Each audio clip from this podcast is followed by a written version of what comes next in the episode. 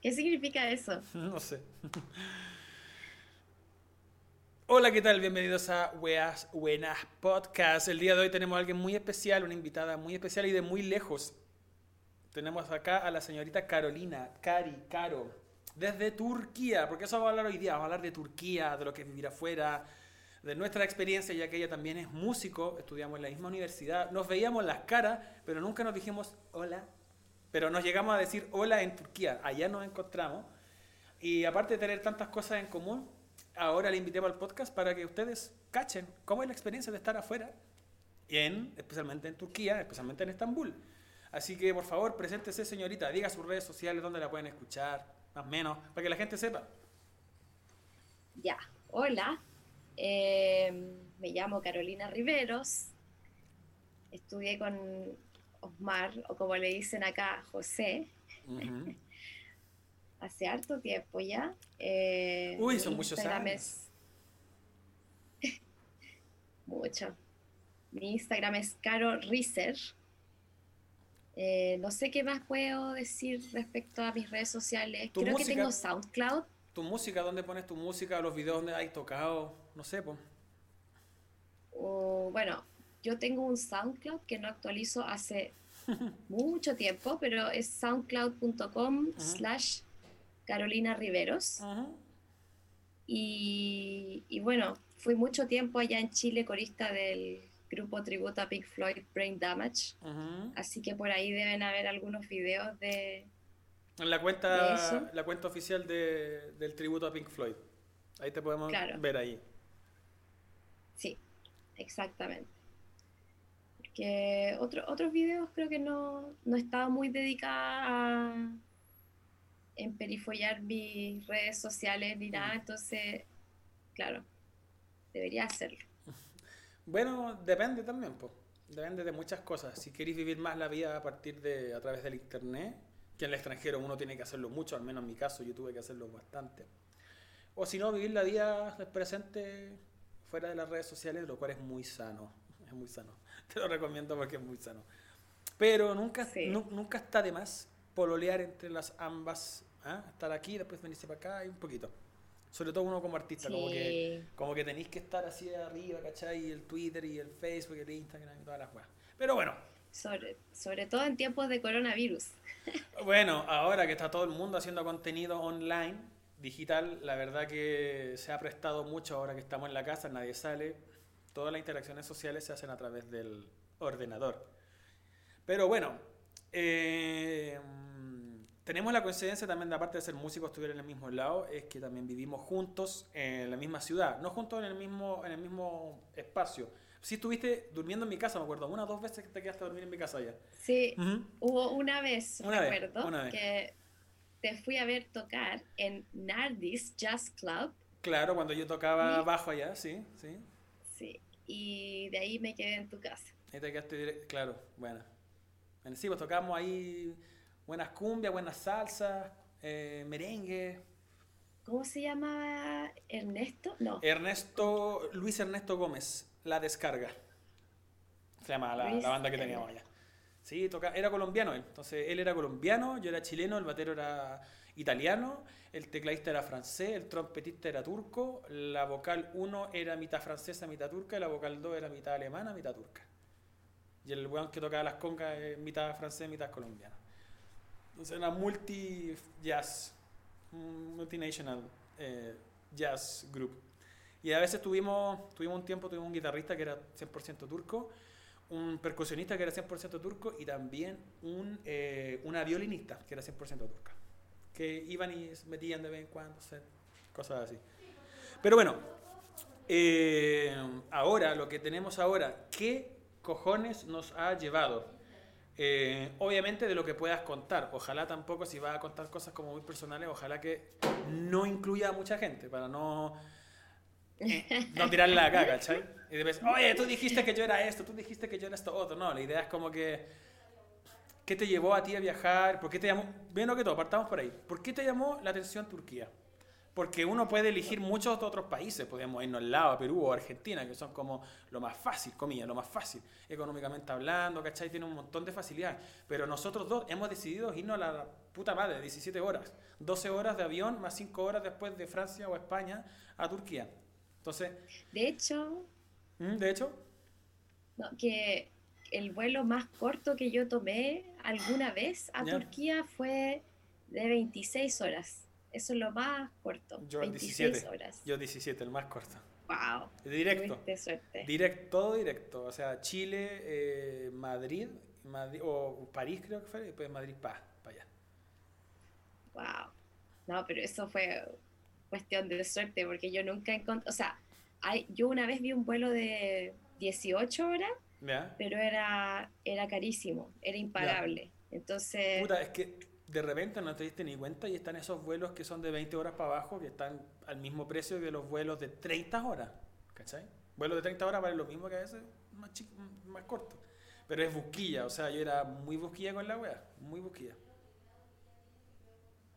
Bueno, ¿por qué Turquía? ¿Qué, ¿Qué, te llamó la atención de Turquía? ¿Cuándo y cómo y por qué? Bueno, yo eh, el año 2017 eh, tenía unos ahorros que me había dado mi abuelo por parte de mi papá. Y, yo quería viajar, yo tenía este sueño como de viajar al Medio Oriente, como a Marruecos, yo quería ir, tenía como esta intuición de que, de yo en una vida yo sentía, estaba una cosa súper loca, pero yo sentía como una conexión con el Medio Oriente, como si en mi vida pasada, si es que eso existe, como que hubiese nacido ahí o como que hubiese vivido ahí.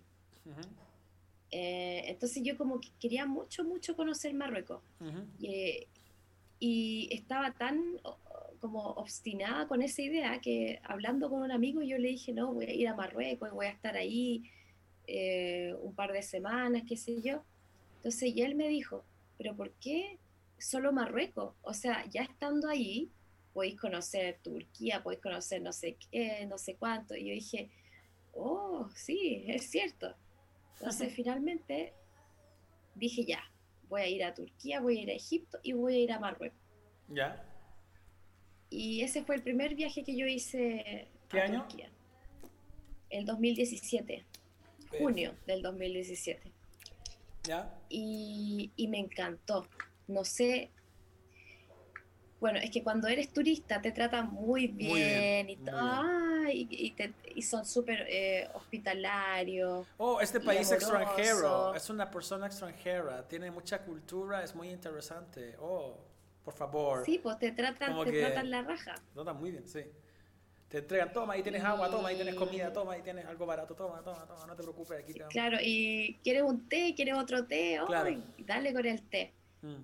Eh, entonces, a mí me, gustó mucho y me fascinó también como, como las construcciones, como por ejemplo la, forma de la mezquita, eh, yo la encuentro muy bella, así, muy, muy bonito. La arquitectura de, la construcción del edificio islámico. Claro, las construcciones islámicas yo las encuentro muy lindas y también está la, la llamada la plegaria, que se escucha como si...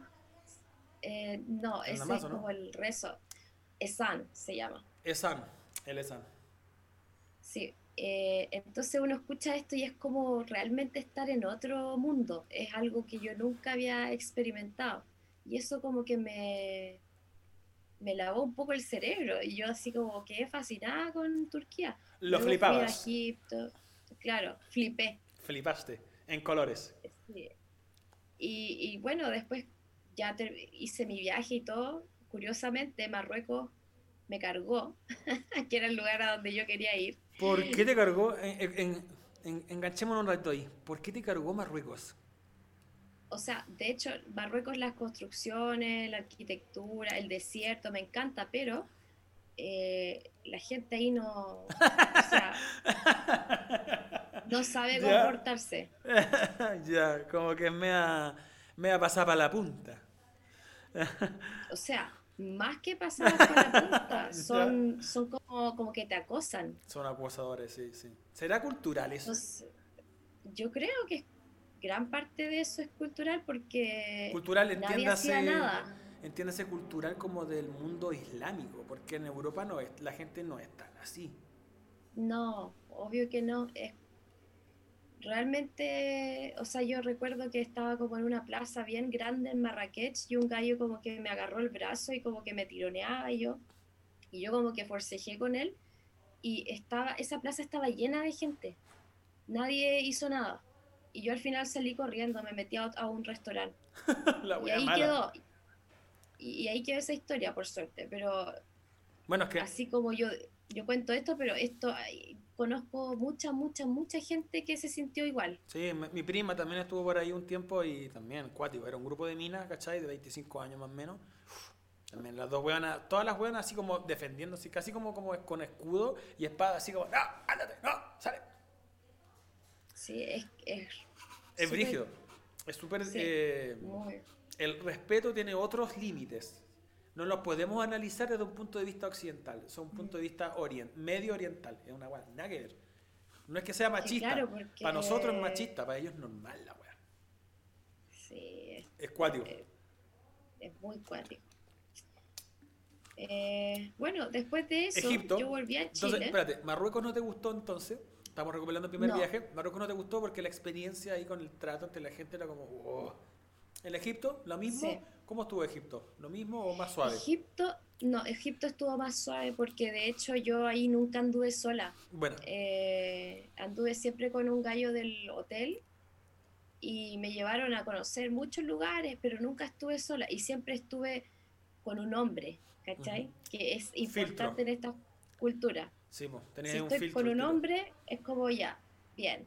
Eres intocable claro, entonces no tuve, no tuve problema en Egipto por eso.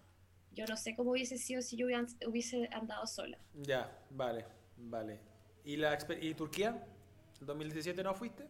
¿O fuiste? Sí, el, sí ese, ese, el 2017 fui, lo que hice fue Turquía, Egipto, Marruecos, Turquía. ¿Y qué tal Turquía? ¿Cómo lo sentiste ahí? Turquía, o sea, lo sentí bacán, por eso, por eso de hecho yo quedé tan encantada, porque me sentí que todos me habían tratado tan bien, así como... Era me sentí como una, como una reina. El, trato con la gente, ¿cómo era por parte del hombre y la mujer? Exactamente igual, ¿no? ¿Te sentiste bien? Sí, o sea, es que igual cuando viajé por primera vez ese, el 2017, la mayoría de las personas que trabajan en este rubro del turismo en especial las tiendas, los restaurantes, en toda esa área del Sultán Ahmed, por ejemplo, son hombres. yo creo que el 80% son hombres. Están acostumbrados a recibir minas de todos lados. claro, entonces sí, como que yo no te puedo decir que mujeres y hombres me trataron igual porque no, en esa ocasión, yo no, no interactué con mujeres locales porque eran puros hombres. Ya, pero en, en relación al trato eh, Marruecos, Turquía, era muy grande la diferencia, ¿no? Mm, sí, muy grande. Muy grande. Yo nunca me sentí acosada, si bien en Turquía estuve, en esa ocasión estuve solo en los sectores como más turísticos. Puede ser por eso igual. Como... Sí, obvio. Mm. Pero en Marruecos, en los sectores turísticos, sí me sentía acosada, como que igual uno puede hacer la comparación. Ya. ¿Será porque Turquía está acostumbrado, a Estambul está acostumbrado a recibir lluvia de, turistas de todos lados? ¿Están acostumbrados a, lidiar con culturas diferentes a las de ellos? Supongo, ¿no? ¿Será eso lo que hace como que ellos tengan un poco más de respeto? A pesar de que a pesar de que tienen sus cositas, que ya iremos hablando. Entonces, tu primera vez que pasaste por Egipto, Marruecos y Turquía, te quedaste así, pero wow, maravilla de Turquía. Claro. ¿Alguna otra razón del por cual haya elegido Turquía o simplemente fue un capricho tuyo de que, es que Yo creo que fui turca y quiero ir para allá. O sea, soy de alguna cultura islámica, Medio Oriente, eh, me, gusta Marruecos, pero no me gustó Marruecos, pero me gustó Turquía, una cosa que queda un poquito más allá, un poquito más allá. Yo creo que eh, decidí venirme para acá como por capricho, porque no quería estar más en Chile también. La, primera vez, la primera vez. Estamos hablando, hablando, hablando ah, ah, sí, perdón, perdón. Vámonos, vamos en orden. Entonces, Tú te quedaste maravillada con, con Estambul, o sea, bueno, con Turquía también. El trato, te gustó mucho eso. Este capricho que tenías tú, ¿no? de me gustaba el mundo en Medio Oriente, ¿cachai? No lo viste en Marruecos, pero sí lo viste en Turquía finalmente. Claro. Y, te, y te quedaste con el bichito porque tuviste que volver. ¿Cuánto, ¿Cuántos meses estuviste en esos países dando vueltas? No, estuve un, poquito más de un mes. Un mes y una semana, sí. Ya, poquito. Y volviste entonces a Chile. Y dijiste, yo voy a volver, yo voy a volver yo voy a volver. Todo el lado tenés esa idea. Exacto. En mi caso, yo también me pasó algo súper parecido. Yo también me pasé ese rollo medio, medio acuático de, oh, yo creo que fui, que vengo de esto, lo que sea. Pum, viajé. Hice un viaje con mi vieja también de un mes, pero nosotros estuvimos en España y estuvimos en Turquía. Y nosotros hicimos tours culturales en Turquía. Visitamos como ruinas antiguas, De los griegos, estuvimos en Éfeso y obviamente dimos vuelta por el sector antiguo de Estambul, donde está la Sultana Ahmed, la Hagia Sofía, la Mezquita Azul y todo el hueveo de, de las, todas esas cuestiones, ¿no? Las basílicas. Las basílicas, ¿cachai? Estuvimos dos, creo que tres semanas en Estambul, Turquía y una semana en España. Y ahí completamos lo que era febrero de ese 2000, esto fue el 2013, no, 2012. Yo hice esa weá terminando la U, o sea, yo terminé el ramo de Baeza que me lo había echado, lo terminé en enero, el examen, esa weá de, ¿cómo se llama esta weá? De gestión. Gestión musical, terminé ese puto ramo porque lo tenía, lo había votado por, era día viernes a las 9 de la mañana. No me voy a ir, loco. Recuerdo, no me recuerdo que era muy temprano. Era una mierda de ramo. Y esa weá, yo di esa, esa prueba, el weón me hizo pasar con 4 o con un 4 o 5, ya haces que pasaste, loco, no te voy a hacer repetir un año entero por este puto ramo si el otro ramo te está yendo bien. Pasé esa weá, a las dos semanas yo viajé. Y pasé, fui a España, fui a los lugares también en, Granada, al sur de España. Cuando viajaste, ¿era verano o invierno? No, era invierno, era febrero. También estuve en Ankara, mm. visité Ankara, estuve en Izmir y también estuve en, en, en Estambul. Y Ankara, loco, habían como, no sé, menos 18 grados, habían estalactitas de los autos, que, caían desde los, autos, los autos abajo, donde está la rueda. helado. estalactitas, culiadas, lo que yo así, weón, esto, weón, loco, ¿qué te pasa? Ankara, culiado, hardcore. Y en, y en verano así 40, 50 grados, oh. Porque es un hoyo. Ankara también queda como alto, pero queda un hoyo, está rodeado de montaña. Entonces también tenés aire seco y súper intenso en invierno súper intenso en, en verano. Ankara es la capital. Ankara es como el Santiago, es como el Santiago de... Es igual de fea, es igual de, gris. es el Santiago de Turquía, sí. Es, todo lo que sea como a nivel político, todo funciona ahí. Lo cultural es Estambul. Estambul es, la bohemia máxima. Estambul es como el Valparaíso de... Es el Valpo, sí. Es un Valpo, pero, pero de 20 millones de habitantes, más o menos. Entonces, claro, yo volví para Chile y también me quedé con la idea tengo que volver, tengo que volver, quiero volver. Y un año y medio después volví. ¿Tú te demoraste cuánto en regresar? Meses. Eh, yo quedé tan fascinada. ¿Tú fuiste en qué periodo a todo esto? Yo fui en junio, en verano de acá. Verano, pues, bueno, te fuiste en medio verano, sí. Y, y después cuando volví era como, fue en octubre creo, del mismo año. Ah, el mismo año el mismo año. O sea, tuviste junio ahí, pum pum, julio, agosto, septiembre, octubre y ya volviste, no te demoraste nada. Sí, pero cuando, cuando fui en octubre estuve solo dos semanas y tomé un curso de... ¿De turco? De canto turco. No, no, no, de canto. allá, allá en Turquía o acá en Chile. Sí. No, no, acá, acá en Turquía. Ya. Tomé un curso de canto con una profe turca y, me, me, enseñó un par de canciones, un par de escalas, unas cosas como en el fondo lo, lo más básico de, de, la música turca, como la música más clásica, como sanat.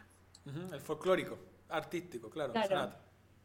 Entonces, pero estuve dos semanas y tuve como, no sé, tres clases por semana. Entonces, obviamente, claro, fue como un intensivo, pero fue como, un, como una pincelada, ¿caché? Como súper por encima. No, hay que vivir la cultura para saber cantar en turco. Tenéis que vivir la weá. Sí, Tenéis que sentirlo. Hay que, hay, que estar, hay que escuchar, hay que escuchar y escuchar. Y eso solo se puede hacer acá, porque no es mm. lo mismo escuchar en YouTube que mm. escuchar en... No, tenéis que entender la cultura, de por qué se canta así, porque se... Es todo un conocer la comida también, porque también la comida se puede escuchar a cosas, se puede, te, te, te muestran cultura. Y el canto es todo esa weá, toda la música, completamente todo. Entonces, ¿qué hiciste? Estás ahí dos semanas acá, tres semanas tomando clase. ¿Qué hiciste entonces? Eh, estuve tomando clase y pasé, me hizo un amigo egipcio que es guía turístico acá. Eh, yo no sé cómo lo hace porque supuestamente como que uno, solo los turcos con em, nacionalidad turca pueden trabajar de eso, pero él hace estos tours eh, por el Bósforo.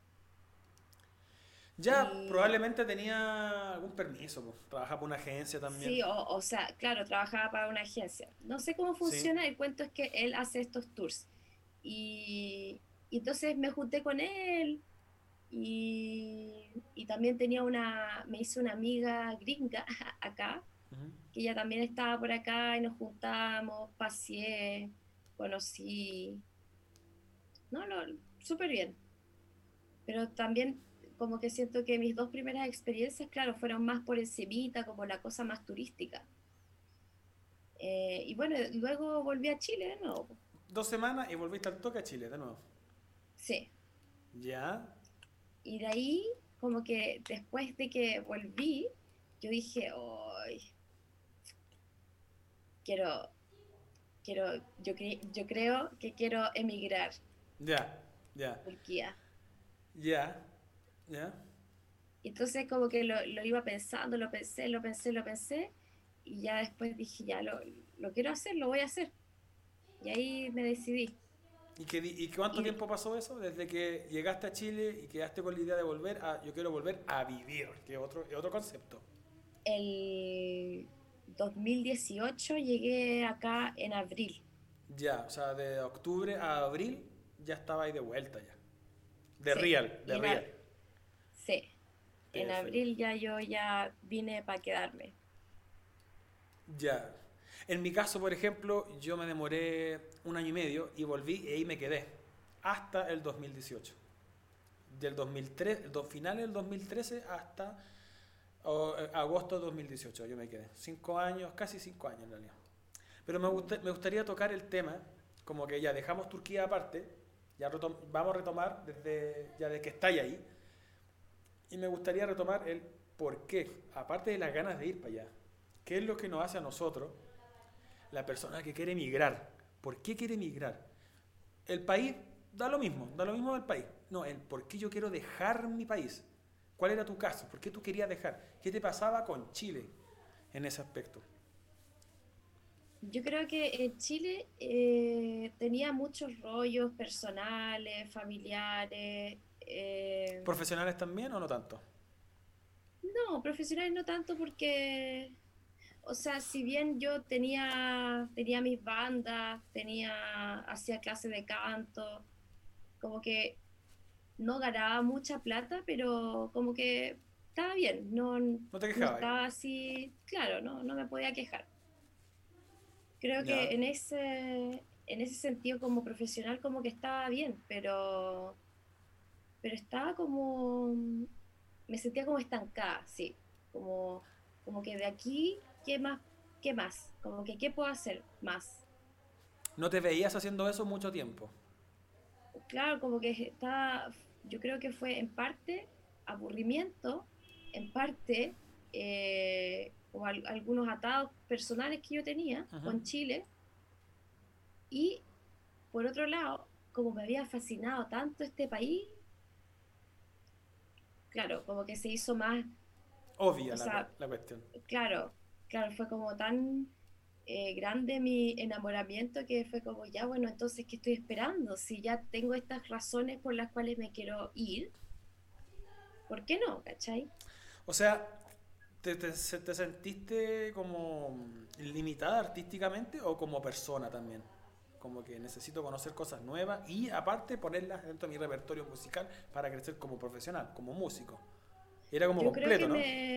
Sí, es como un, es un todo, no es como igual lo que yo sí como que yo sentía y decía, oh, como dejar, como que ojalá mi familia no escuche esto, pero mm. no, pero como que aparte de dejar a mi familia era como dejar a mis amigos, como, como que mis amigos son muy importantes en mi vida, como, como emocionalmente para mí, yo igual me agarro mucho de ellos, ¿cachai? O sea, como, no literalmente, pero como, igual tengo esa cosa como de que la amistad para mí es muy importante y yo como que igual decía, igual chucha, dejarlos, ¿cachai? Eh, es una parte muy importante de mi vida como, como para dejarla, pero por otro lado tenía esta, esta cosa que me tiraba, que me tiraba, entonces como que ganó, eh, ganó la... A mí me pasó algo súper a mí me pasó algo súper parecido también de que puta, yo sabía que esto era voy a dejar a mi familia, voy a dejar a mis amigos, ¿cachai? O sea, es una opción, ni siquiera una obligación. O sea, onda, la vida nos dice que, puta, en Turquía vamos a tener una, una, una, situación económica mejor, que la mayoría de la gente cuando se cambia de ciudad o de países, es por, por lo general son situaciones económicas más favorables para ellos y el, si tienen hijos, por ejemplo, puta, es mejor darle una vida bonita a mi hijo allá que acá, ¿cachai? O sea, económicamente hablando. Pero nosotros tomamos la opción así como, puta, esta weá va a tener sus repercusiones, ¿cachai? Yo soy responsable 100% de lo que estoy haciendo ahora, que es irme a vivir porque se me va a la raja de ir para allá, ¿cachai? Y eso es caro, pagar ese costo es caro, es dejar de ver a mi familia, de sentirla cerca, a mis amigos, a todo mi círculo de gente, ¿cachai? A todos mis, mis, colegas, ¿cachai? De posible pega, bueno. No sé, yo, por ejemplo, no sabía cuánto tiempo yo me iba a, a Turquía, no sabía cuándo iba a volver a Chile pero yo iba para allá, ¿cachai? La segunda vez yo iba, iba con pasaje de vuelta, pero yo sabía que ese pasaje no lo iba a ocupar, ¿cachai? Yo iba, yo iba así de lo de una, yo iba al piquerazo a la piscina, joven, yo tenía 25 años, iba, iba, era muy inexperto en muchos temas, ¿cachai? Entonces me dije, puta, aprovechemos esto, que no tengo ninguna weá que me amarre, más que las emociones de la familia, emociones de mis amigos, emociones de mi cultura que uno ve después con el tiempo, va a empezar a echar de menos, pero en ese momento no. Pero también a mí me pasaba lo mismo, loco. Estaba yo como, yo venía ya del 2010, rayando la papa, un poco con, con la cultura turca, ya venía aprendiéndolo, de hecho, el lenguaje por mí mismo. Y ya venía escuchando música, de hecho, muchas de las cosas que hice las incluí dentro de mis proyectos de títulos de música, ¿cachai? Muchos ritmos, muchas melodías, las coloqué dentro de las big band que había que hacer, qué sé yo. Entonces yo como que ya venía años como pensando, ya venía conociendo gente de afuera, no solo de Turquía. Entonces, claro, me tocó, se me abrió la, la oportunidad de viajar a Turquía, de ir a vivir a Turquía. Y en ese momento uno empieza, al menos lo que me pasó a mí, yo empecé ya a desconectar lazos. Estando aquí, yo empecé a desconectar lazos. Y una de esas desconexiones es como, quiero algo que Chile no me está entregando, eh, ya no es exótico, para mí Chile, o en ese momento era como exótico, ¿cachai? Entonces yo necesitaba algo exótico en mi vida, algo que me llamara la atención. Y Chile, puta, por X razón, puede ser porque inmadurez, puede ser porque gusto, ¿cachai? Da lo mismo, pero por X razón a mí Chile no me satisfacía ni forma emocional, ni forma económica, ni forma puta intelectual de conocer cosas, ¿cachai? Y tampoco Latinoamérica, como que yo también conocía cositas de Latinoamérica, pero no, yo quería algo distinto, me fui para Turquía por eso, ¿no? Porque hay algo, hay, algo que hacer allá, hay algo que descubrir que me puede servir tanto para mí, personal, como en lo privado, como también en lo profesional, músico. Y claro. Acá es muy diferente, muy eh. diferente. Latinoamérica es como. A, mí me encanta la música latinoamericana, pero es. Eh, pero es algo que uno ya conoce. Entonces, como que esa cosa de lo desconocido, eh, para mí es muy llamativo como algo completamente diferente, pero completamente diferente, para mí me llama mucho la atención. Es un, tú dices la música, dices tú, la cultura. Sí, o sea, todo, todo es radicalmente diferente. Mm, sí, tiene una, ante el mismo fenómeno, lo ven de otro lado, con otra perspectiva, con otra weá. Bueno, entonces, ya, ¿por qué nos pasa esto? ¿Por qué nos pasa esto de sentirnos poco enamorados de nuestro país, de nuestras cosas? A mí me pasó por eso, porque yo estaba viendo por otro lado, estaba viendo la casa del vecino así, oh, casa monta en la media piscina, yo no tengo nada. Oh, ¿cachai? Empecé a darme cuenta de que el vecino eh, era más choro que, el patio mío, ¿cachai? El patio del vecino era más choro. Entonces a mí me pasó eso y me fui como con una idea, con una, a pesar de que intenté no hacerme expectativas, e idealizaciones, uno siempre se las hace y ahí pasan los, los, costalazos que uno dice, chucha, mm, no pensé en esto, mm, no pensé en esto otro, y así van una seguidilla de... de mm, pero eh, eso me pasó mucho a mí, una desconexión total de, de la hora en, en, mi país, en mi contexto. Entonces hice todo lo posible para... Eh, eh, yo eh, viviendo eso, ¿no? sintiéndolo eso, dije, ya está, entonces si me está pasando esto, tengo que viajar. Porque me estaba pasando sin yo tener el pasaje, sin yo ir a Turquía, ¿cachai? Me estaba pasando con... Me estaba pasando eso, así como que ya, entonces necesito hacer esta weá. Hice todas las movidas había y por haber y viajé. Pero es curioso que pasa eso, porque ahora me pasó todo lo contrario cuando volví a Chile. Me pasó todo lo contrario. Pero tú seguías allá. Entonces, volvamos entonces. Tú llegaste en abril y me gustaría tocar el tema que es ser músico occidental entrando en la música medio oriental, que es en este caso Turquía.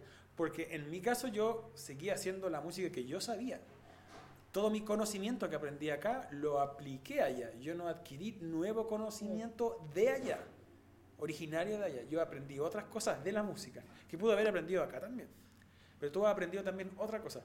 ¿Qué es, pongámoslo desde ese punto de vista, qué es para un músico, para un artista, el estar afuera, en Estambul? ¿Cómo ha sido eso para ti? ¿Cómo te, de, cómo te han observado, cómo te han visto en esa, en esa área? En ese área. Mira, al, al principio yo pensaba como incursionar más en la cosa medio oriental, qué sé yo, pero después caché que para hacerlo tengo que estudiar mucho y para estudiar mucho tengo que estudiar con alguien bacán. Y con alguien que sabe. y para eso necesito plata. Entonces como que dejé esa idea de lado, como que la dejé en el tintero, como que dije, ya bueno, eh, cuando tenga la oportunidad, tenga la plata, lo, lo puedo hacer, pero por ahora no. La idea de estudiar. Claro, la idea de estudiarlo, como, como en serio. Y entonces luego yo, antes de venirme acá, yo contacté a un tributo a Pink Floyd acá, en Turquía, porque dije, bueno, esto es lo que hago hace muchos años, entonces puede que, que me vaya bien con esto acá. Puede que esto me permita llegar a otra cosa después. Claro, eh, entonces los contacté a, a, estos gallos del tributo y, me dijeron que justo estaban buscando una, una corista, así que va a campo. ¡Oh! ¡Qué gracioso es el destino! Claro. Y, bueno, y, toqué harto, harto tiempo con ellos. Eh, viajamos a Ankara, a Izmir, tocamos acá en Estambul, hartas veces. Calmado, ¿y la cómo viste tú el chileno cómo toca y cómo toca el turco? Pongámosle el mismo tipo de música. ¿Has visto alguna diferencia en eso, no? ¿Se sintió? de hecho, ¿sabéis que No tanto. Eh, yo creo que lo que yo echaba de menos del tributo... Pink Floyd Chile. Y lo puedo... sí, lo que más era así que yo extrañaba era la guitarra. ¿Por qué? Gilmore. ¿Ya? Sí, Gilmore. ¿Por Gilmore? ¿Por qué? Porque el de el guitarrista de acá no hacía, no tocaba las canciones como eran, como que hacía su versión de la canción, si bien lo hacía muy parecido, ¿ya? No, no era igual, y yo estoy acostumbrada a escucharlo igual. a ver, a ver, ejemplifiquemos eso un poquito, ¿por qué? ¿Cómo no es lo mismo, pero es igual, pero ya. ¿Dónde? Por ejemplo, por ejemplo. Mira, por ejemplo, eh, me pasaba que el guitarrista de del tributo a Pink Floyd en Chile siempre intentaba parecerse lo más posible a Gilmore. Ya. Eh, en, su, performance, ¿cachai? y, y, los solos lo intenta tocar como él, hace las mismas melodías que hace él, ¿cachai? Como, como un tributo. Como un real tributo, eh, ¿ya? Claro. Eh, y acá, el guitarrista que teníamos antes, él como que hacía una versión de, del solo. no el solo exactamente como es. ponía de su salsa? Yo creo que más que poner de su salsa, ¿O la cultura? él, él lo estudió así hace mucho tiempo y lo siguió tocando así y nunca lo corrigió. Entonces, como que A ver, pero todos se acostumbraron. ¿sonaba mal o...? No, no, no, no sonaba mal, pero no era así. Ya, ya. Eh, tendría que mostrártelo con un ejemplo, así, por ejemplo, en el, en el, en el solo de Comfortably Numb, eh, hay una parte que la guitarra hace una cosa súper eh, característica y él no la hace en la rítmica correcta. Ejemplo. Por ejemplo, eje- hagamos una, por ejemplo, ya este de eso, ¿ya? Ta ta ta ta ta. El ritmo, el, el coro, o sea, el solo original del Pink Floyd es ta pa pa pa pa. El loco hacía pa pa pa pa pa. ¿Algo así? Exacto. Las claro, mismas notas, algo así. Las mismas notas, Las pero mismas notas, pero otra rítmica. otra rítmica. Y eso suena extraño cuando tú lo escucháis mil veces. Cuando tocan Claro, diferente. eso, mira. mm. Yo estoy, yo estoy haciendo un análisis porque yo estuve mucho tiempo en este tributo, entonces Ah, Eh, toda, calmado. ¿Cuántos años tú llevas en Turquía entonces? ¿Dos, ¿Tres años? No, dos años. no do- dos años, pero no, me refiero que estuve mucho tiempo en el tributo de Chile. Ah, ya, vale, vale, vale. Entonces estoy acostumbrada a, a escuchar de cierta forma ese solo. Ya. Entonces, que me lo cambien, igual como- soy cuadrada para esas cosas. Entonces, como que a mí siempre me perturbaba. Te toqueaba, así como. ah, ay, ese- ay, no, eso claro. no, ay, ay. ¿Ya? Porque él, yo creo que él estaba convencido de que ese solo era así, pero si tú escuchas la grabación no es así. Entonces, Ya. son cosas Ten- tengo una teoría. Sí, te- tengo una teoría en base a eso, que podríamos también hablar de eso. ¿Será por la personalidad del turco? El chileno es más retraído y más sumiso y el turco le gusta resaltar. sa- Es como, aquí estoy yo y qué pasa. Hago la weá a mí como yo quiero y se acabó. ¿Podrá ser eso un poco? ¿O era algo particular de esa persona? No, yo creo que en este caso es algo particular de esta persona que simplemente no, como que se estudió la cuestión mal, ¿no? Y lo tocaba así hace años, entonces no lo va a cambiar, como que lo lleva tocando de la misma forma años, entonces ya Mm. es como que ya es su forma de tocar ese solo, como,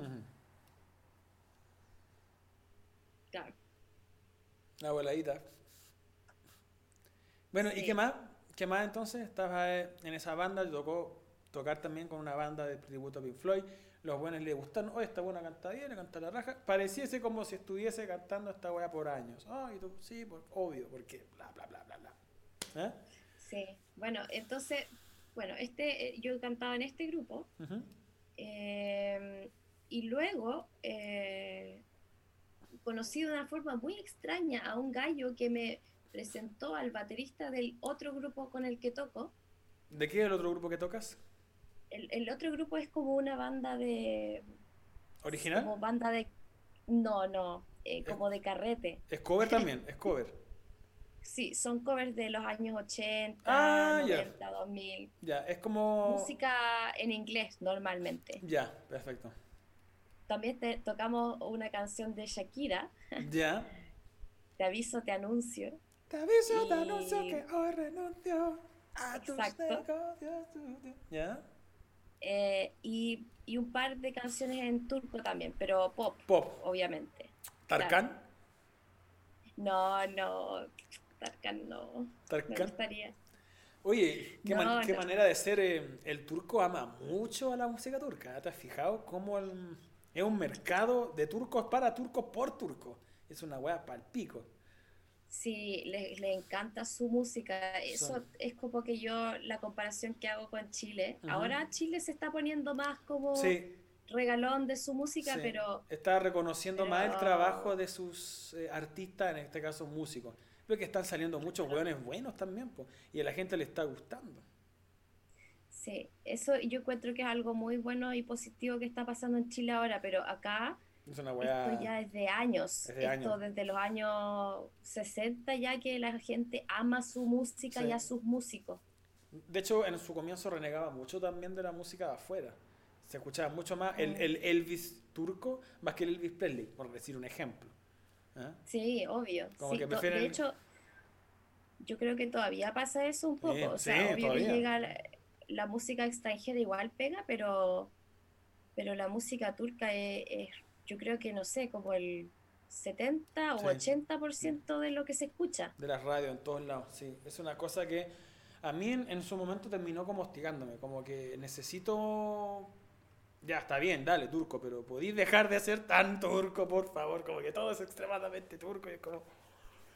como que de repente igual uno necesita un descanso. Sí, bueno, ¿dónde está mi Espineta? ¿Dónde está mi Cerati? ¿Dónde está mi Violeta? No sé, ¿eh? los Kila, no sé.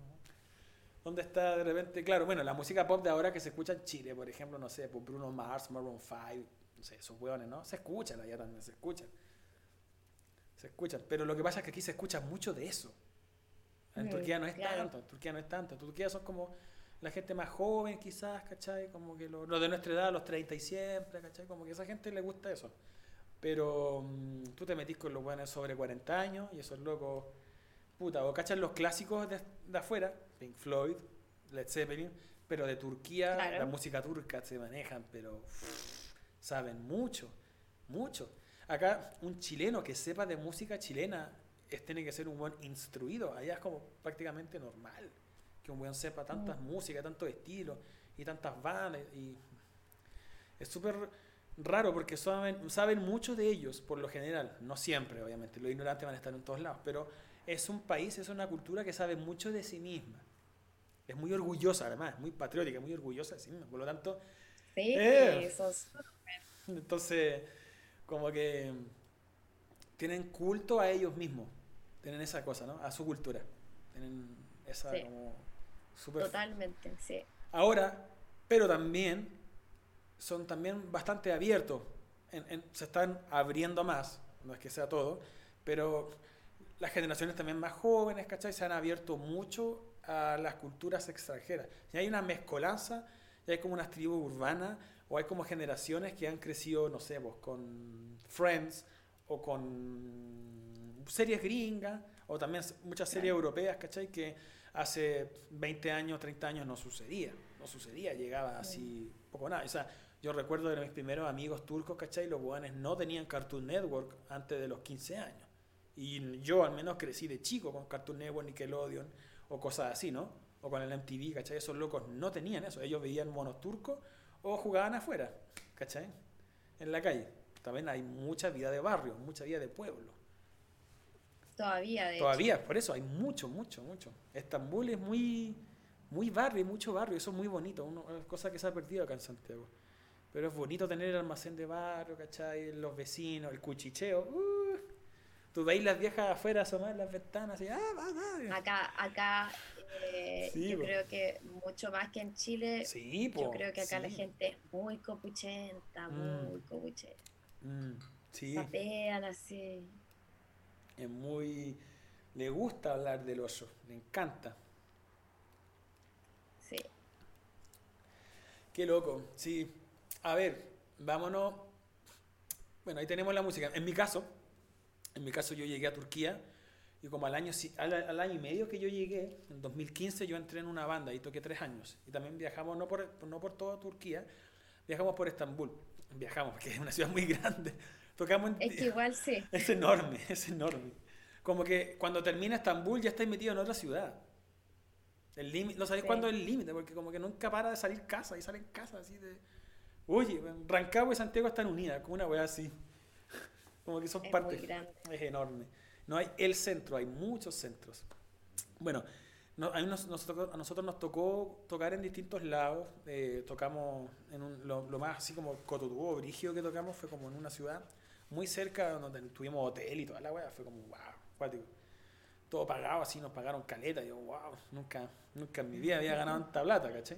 Como músico, mucho menos.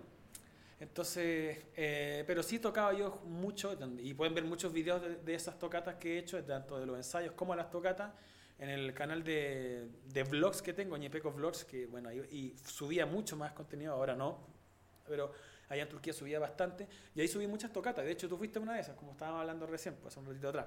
Nardis. Nardis Jazz Bar, al lado de la Torre Gálata. La Torre Gálata desde los años, creo que del Imperio Bizantino, del 1400, 1300, no sé. Eh, no bizantino. Creo que es como 1400 o 1500 parece. bizantino, bizantino, porque los romanos era antes y después la segunda capital del romano fue el imperio bizantino allá en Constantinopla. Pero la verdad es que, claro, a mí me tocó, y tuve dos bandas, tuve una banda de exclusivamente de jazz, donde tocaba bajo también, y era jazz, cantaba en inglés y toda la weá, y un par de cosas en turco, con un gran, una gran persona, un guitarrista muy, muy, muy, muy simpático, fue, fue muy, muy buena gente conmigo. Y, eh, y también con los, con los chicos de la Big Band que tuve que tocar ahí, trompetita y tocábamos cumbia y salsa, la colegiala y todas esas weas.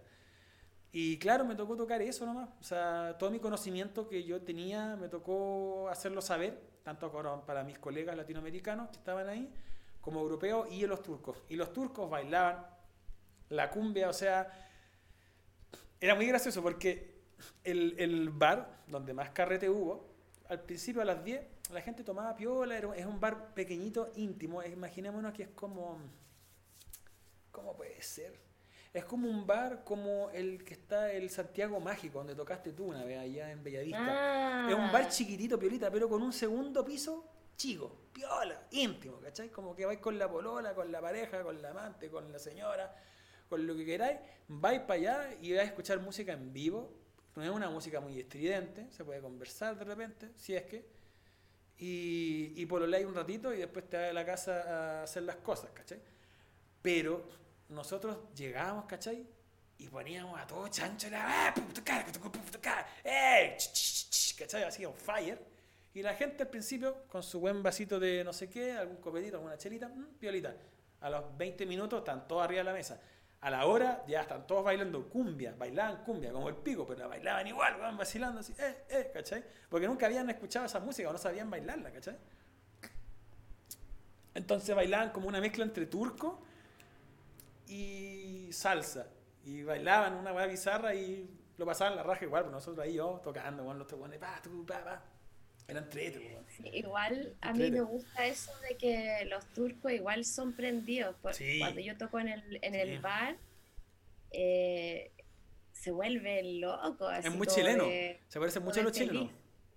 Sí, prenden con agua. De repente hay, hay canciones que que canto y que de repente como que hago cosas así como con la voz como que como más prodigiosas podría decirse como más eh, que se notan como que son difíciles, ¿cachai? Como, ah, no sé, no me acuerdo. Y como que... Sí, e, es, es curioso, el, el, turco tiene una aproximación muy distinta a la que nosotros tenemos con el canto. El turco escucha mucho canto, es mucha, hay mucha weá vocal, de vocal, tradición vocal del año del pico. Entonces como que cuando escuchan weá, también, no, también de cuerdas con otro instrumento pero le gusta mucho la voz. Yo me di cuenta que el turco en general le gusta escuchar mucho cómo canta la gente. No lo que canta, el cómo canta. De hecho, por ejemplo, hay, hay gente que me habla después y como que van siempre, son los mismos que van siempre, todos los sábados. y, y, varias gente como que me dice así como, ay, yo te vengo a ver a ti. y, oh, oh, oh, como que yo en, el, en ese bar es muy raro. Me, me, encanta, en verdad, porque me siento como querida, porque, porque digo así como, como que me sorprende, ¿cachai? Yo en Chile esto... Jamás. Jamás. jamás lo vi. Jamás, o sea, de repente, no sé, pues cuando típico que uno después del show con el tributo a Pink Floyd, mm. uno cantaba el Great Gig in the Sky, entonces obvio que te felicitan por eso. Pero buena. Pero, es como que, ¡ay, qué buena! Y ya, pero esto es diferente porque esto es como un show completo, no una canción, mm. ¿cachai? Y, que te digan así que el otro día, la, la última vez que, no, la penúltima vez que toqué ahí, una niña fue? turca como... La última vez fue el 8 de marzo. Ah, de veras, cuarentena, cagó todo. Sí, pues, hasta antes del coronavirus. Y, antes de eso, una, una, chiquilla que yo ya había visto en el público. Ah, la tenía como, como 25, debe tener. y, ella es súper tímida y, es raro porque yo soy la tímida normalmente. Entonces ella como que se acerca a mí como tímida, como que me dice, hoy cantáis súper bien. Hoy tenéis la mea voz, eh, sí. Como que siempre te tengo a ver y no sé qué. Y ella hablaba, y ella hablaba inglés, entonces todo fue en inglés. Y hoy siempre te vengo a ver y no sé qué. Y yo como que, ay, como que como que era muy tienda y como que también me estaba diciendo algo muy bacán. Entonces yo como que me sentí así súper, así como... O sea, cacha, que yo, yo no grabé ningún disco con esta banda, pero yo filmé, yo firmé muchas veces Mosquita en disco donde yo no participé, pero bueno, yo dije, bueno, yo aquí por dentro así, o el buen Barça, el buen Barça, así. Pero yo Puta, y, veo a la gente, claro, al, fan así, oye, por favor, fírmame esto. Claro, que cómo, cómo explicar que que, que, tú no tocaste en el disco, pero ahora tocando. Oiga, oiga, si yo no soy nada aquí, pues hombre, ¿qué, qué quiere que le haga? No, no, pues puta, ya, poner la mejor cara, ¿cachai? Como, puta, gracias, la weá, pum, pum, pa. Bueno, muchas veces tuve que hacer eso, porque nosotros en el intertanto también hacíamos marketing, una cosa que yo siempre repudié, siempre repudié, pero en la mitad del show nos poníamos a vender el disco, ¿cachai? Es como, esa weá en Chile cae mal esa weá es de mal gusto. Es de un mal gusto tremendo, ¿cachai? Pero allá en Turquía parece que, era normal, supongo, no sé. Pero ¿sabéis que en Chile eh, yo me acuerdo que mucha gente lo que hace es, eh, después del show, ellos eh, se ponen a vender el disco, pero en la mitad creo que no... En la mitad nosotros hacíamos, no sé, pues vos contaba una historia, me acuerdo si ya, de aquí está el nuestro disco, la descarga, eh, la descarga, eh, la descarga, es casi como motivacional, la descarga, eh, ya, lo pueden comprar al final, después del intertanto, ¿cachai? Pero ya dijo, ¿cachai? En vez de decir, oiga, caro, gracias por venir, ¿cachai? Nos pueden apoyar con comprar el disco, lo pueden comprar después, ¿cachai? Una guapiola, un minuto menos. El buen se tomaba sus 5, 7 minutos en toda una historia donde mostraba el disco y cada uno tenía que mostrar el disco, ¿cachai? Y dice, compren nuestro disco, era como Ay, no, no me eh, gusta. No, el cringe, la vergüenza ajena era para el pico. Entonces yo, puta, por año, yo al final, me acuerdo, no tengo un CD, no lo tengo acá, pero un CD, por acá, por ejemplo, ya, la, esta. Por ejemplo, este CD ya como que había que hacer así, me acuerdo, para adelante. Eh, la descarga, y decía, la descarga. Eh, la descarga. Entonces yo ya, la descarga, la descarga, hacía para atrás, para arriba, casi ya hacía toda la va, loco, ya, vamos, vinimos a tocar, loco, no, güey. Pero igual, son formas, ¿no? Son formas y, bueno bueno, y ahí terminé filmando muchas guapas, pero era como Entonces a ti también llegan tus fans, así las, las, eh, Carolina, eh, las Caroliniers, las Caroliniers así haciendo un fans y toda la ¿Ah? Sí, eh, es súper raro, o sea, es bacán, pero igual es como raro. Además que de repente uno no, no siempre está con la voz perfecta o bien, eh, sobre todo en invierno. Ah, sí, pues. Entonces, a ver, pero... un show de tres horas. Entonces, como que igual uno de repente no quiere decepcionar y dice, oye, ojalá que mi voz eh, funcione bacano mm. hoy día, ¿cachai? Pero igual, ¿dónde, ¿dónde tú sientes que te afecta más la voz? ¿Acá en Santiago? Porque tú vivías ahí en Santiago, o allá en Estambul. ¿Dónde te ha afectado más la voz a la hora del canto? No sé, es que sabéis que no, yo creo que no, no ha dependido mucho del lugar, sino que de la, de la situación en la que estoy. Si yo, y esto es con todos los cantantes, con, a todas las personas le pasa lo mismo, que cuando uno está bajo estrés o con Se algún problema, fuerza.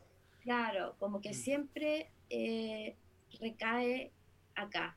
Entonces, yo creo que no, no depende tanto del lugar, sino más bien de esto que te digo, pues, del estrés, de, si fumaste, si mm. eh, tomaste, si dormiste lo suficiente. Mm, mm. Como todas esas cosas eh, influyen mucho más que, que el lugar. Yo creo, pensando objetivamente, como dejando el estrés de lado, yo creo que en teoría Estambul es mejor para cantar. Eso iba. Eso iba. porque eh, Estambul es húmedo. A eso iba. Santiago es muy, muy seco. Hablemos, hablemos del clima en Estambul, que es maravillosa. Es un tema que es aparte, porque no tiene nada que ver con lo que yo había visto, sentido y vivido en mi vida. No había visto nada algo como Estambul. Lo encontré una cosa de otro planeta. ¿Has tenido tú alguna talla, algún momento simpático que te haya causado el clima? Ah, mira, se meó, se meó en la calle, jaja. No, no, no sé, o algo. No, no. em, no, eso no me ha pasado acá. Mearte en la calle. Pero en Santiago sí, Claro. muchas veces. Todos los fines de semana. Ah, no, pero eh, sí me pasó una vez, pero no entraré en detalles. Bueno, la cosa es que eh, acá, eh, ahora especialmente en verano, eh, no hay caso. Como que puede que no haya tanto calor de repente, no sé, pues 26, 27 grados, Piola. pero camináis, camináis, pero igual, camináis como 10 minutos y ya sentís como los brazos pegoteados, como que eh, la cara, como sudor, o sea, ahora último, esta última semana hubo como, no sé, como 34 grados Oh, no, no. y, y con este nivel de humedad que es como más o menos un 70% de humedad, Ah, qué mal, no. es terrible. Eh, y, y como he tenido, justo ahora he tenido que hacer hartos trámites, entonces yo estoy mojada, así, todo el día mojada, No, eh, sí. con miles de gotitas. Y si a eso le añades la mascarilla, Uh, de veras, weón, la mascarilla, esta weá, esta es cuarentena, pues, weón. Weón. sí, pues, estoy Uh. con- usando mascarilla, entonces, O sea, puntos negros, siento- puntos negros en esta zona no tení, no tení. no. O sea, yo siento como me cae de repente la gota por, por acá, por acá. la wea mala, weón. No. No, eh, Uh, es puta. caso. Y bueno, acá también de repente, como no sé si tú te acordáis, pero eh, acá llueve en verano. Sí, po, Eh, sí, po. como un, aunque la última vez que llovió fue como hace un mes y tanto, y siempre las lluvias son como tormenta Brígida. eléctrica. Son brígidas, son brígidas. La última que Brígida. hubo, eh, yo estaba así, pero cagada de miedo, porque de hecho grabé una historia eh, en el Instagram. ¿Ya? el- hubo un rayo que cayó literalmente al- en el edificio de al frente. De, y yo así como, oye, es que esto, como que cualquier momento cae acá y, no, así, eh, eh, las tormentas eléctricas de Santiago Son- no son nada en no comparación nada. con las de acá. No, y allá en Estambul yo recuerdo que era súper común las tormentas eléctricas, súper común, y unas lluvias así, pero ríos, ríos y ríos así, pero Sí, po, como una ducha. una ducha. Onda, y en verano, me acuerdo, eh, claro, es como cuando tú sales de la ducha y, y tienes humedad en el baño, imagínate un baño color común y corriente acá en Santiago, te ducháis harto rato, ¿cachai? Apagáis la ducha y sacáis la cortina de baño, ¿cachai? Uf, ese vapor está, imagínate cuando es lo mismo que yo, yo me dije, bueno, esta weá es lo mismo. Salí a la calle y era un baño gigante de humedad, con calor y recién mojado todo. Entonces tú ves el chorreado de las calles recién mojadas, pero yo sintiendo calor. Eso, eso en mi cabeza no, no, no entiendo, en mi cabeza no lo podía entender. ¿Cómo hacía tanto calor? Y el olor a humedad, el olor a lluvia, que rico, ¿cachai? Que para mí es otoño, ¿cachai? Como frío, como violita, ¿cachai?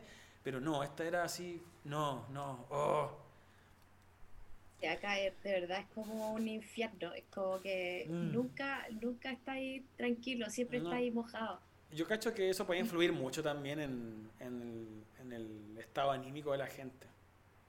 Bueno, de hecho, ahora que me, me acabo de acordar, ya no me acuerdo porque ya me acostumbré, pero yo en Chile, yo no tengo el pelo así.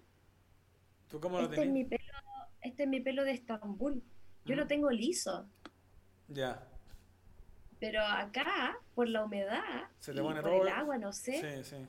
te- tengo como ruliento casi. Ujú. Así que este es mi, es mi pelo de Sí, acá. pues, de hecho yo me acuerdo de ti, de hecho lo tenías súper largo, yo me acuerdo que lo tenías un poquito más, no tan largo, lo tenías como por acá, Mm. cuando, cuando estaba allá más allá. ¿Hasta dónde lo tenía ahora? Ah, ya, no es tanto, ya, igual te lo cortaste entonces. Pero- Sí, me lo corté. Pero yo me acuerdo en la U, en la moderna, tú lo tenías, era liso, o sea, era... pesaba, era un pelo que pesaba. Pa, una Sí, tabla sí, para abajo. tenía, tenía el pelo liso Mm. y acá completamente cambió. Puta, además, weón.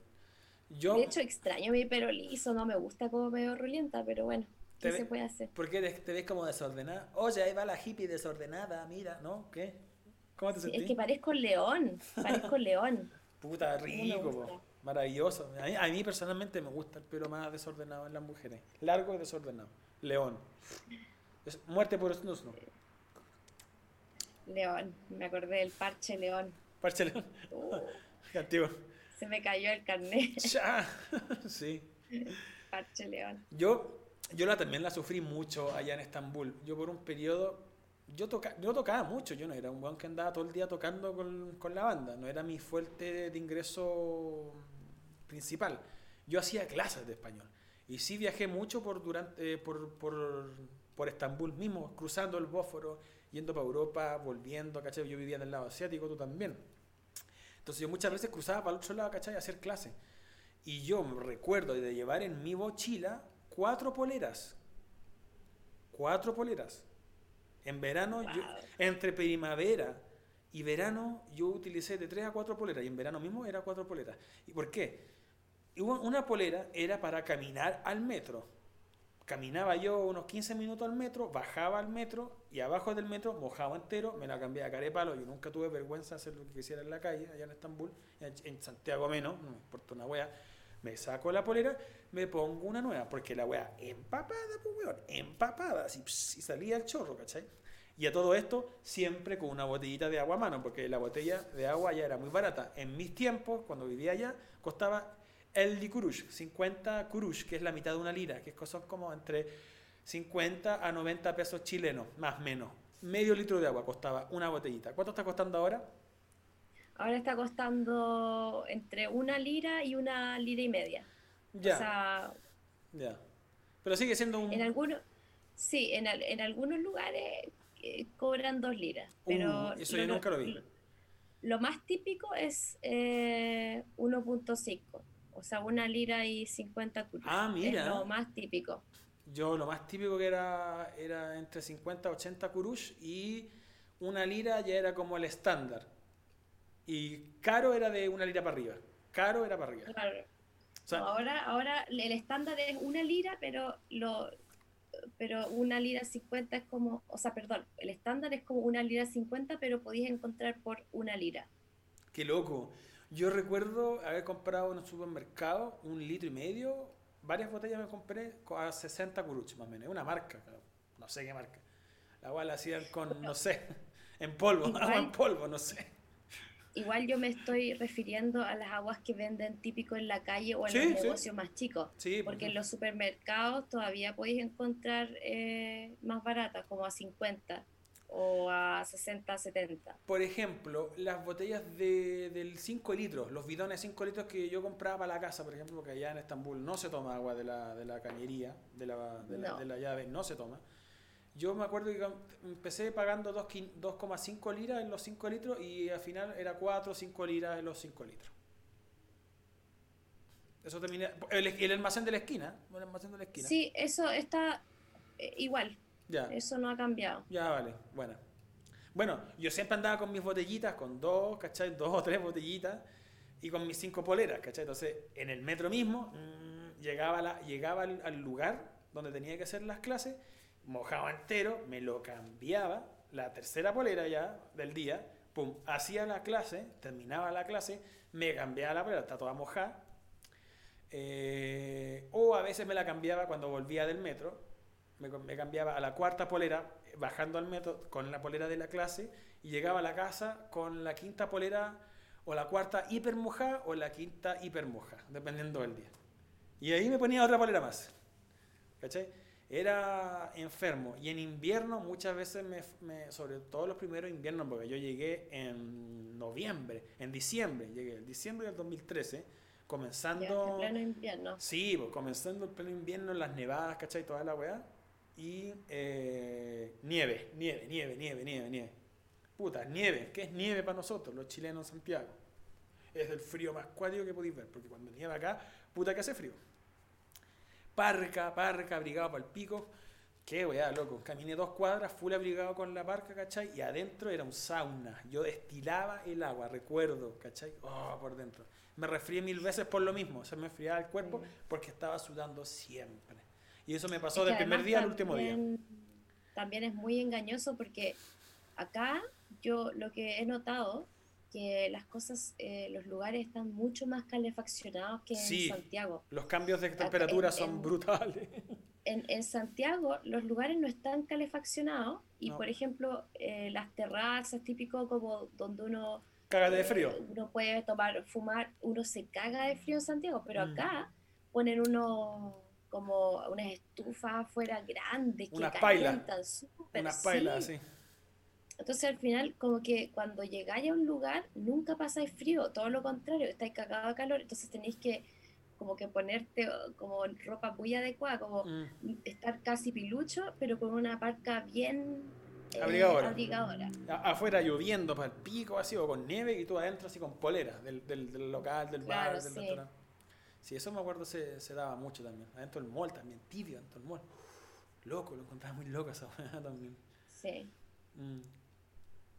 Sí, una amiga que espero que esté viendo esto, que se llama Jasmine, ella es chilena, también estuvo allá un tiempo y ella me, comentaba, voy a citarla, su anécdota, no recuerdo cómo era, pero ella me decía, me da vergüenza bajar al metro, estar ahí, cachar que tengo el agua, el ala sopeada y que me chorrea la cara, me chorrea la cara, a mí nunca, yo, no soy buena para sudar, pero aquí me chorrea la cara, abajo del metro. Y los hueones así, tú veías en, invierno los hueones abrigados así, secos, yo dirá la, la, piel de los buenos, weón, adaptadísimo, pues bueno, adaptadísimo.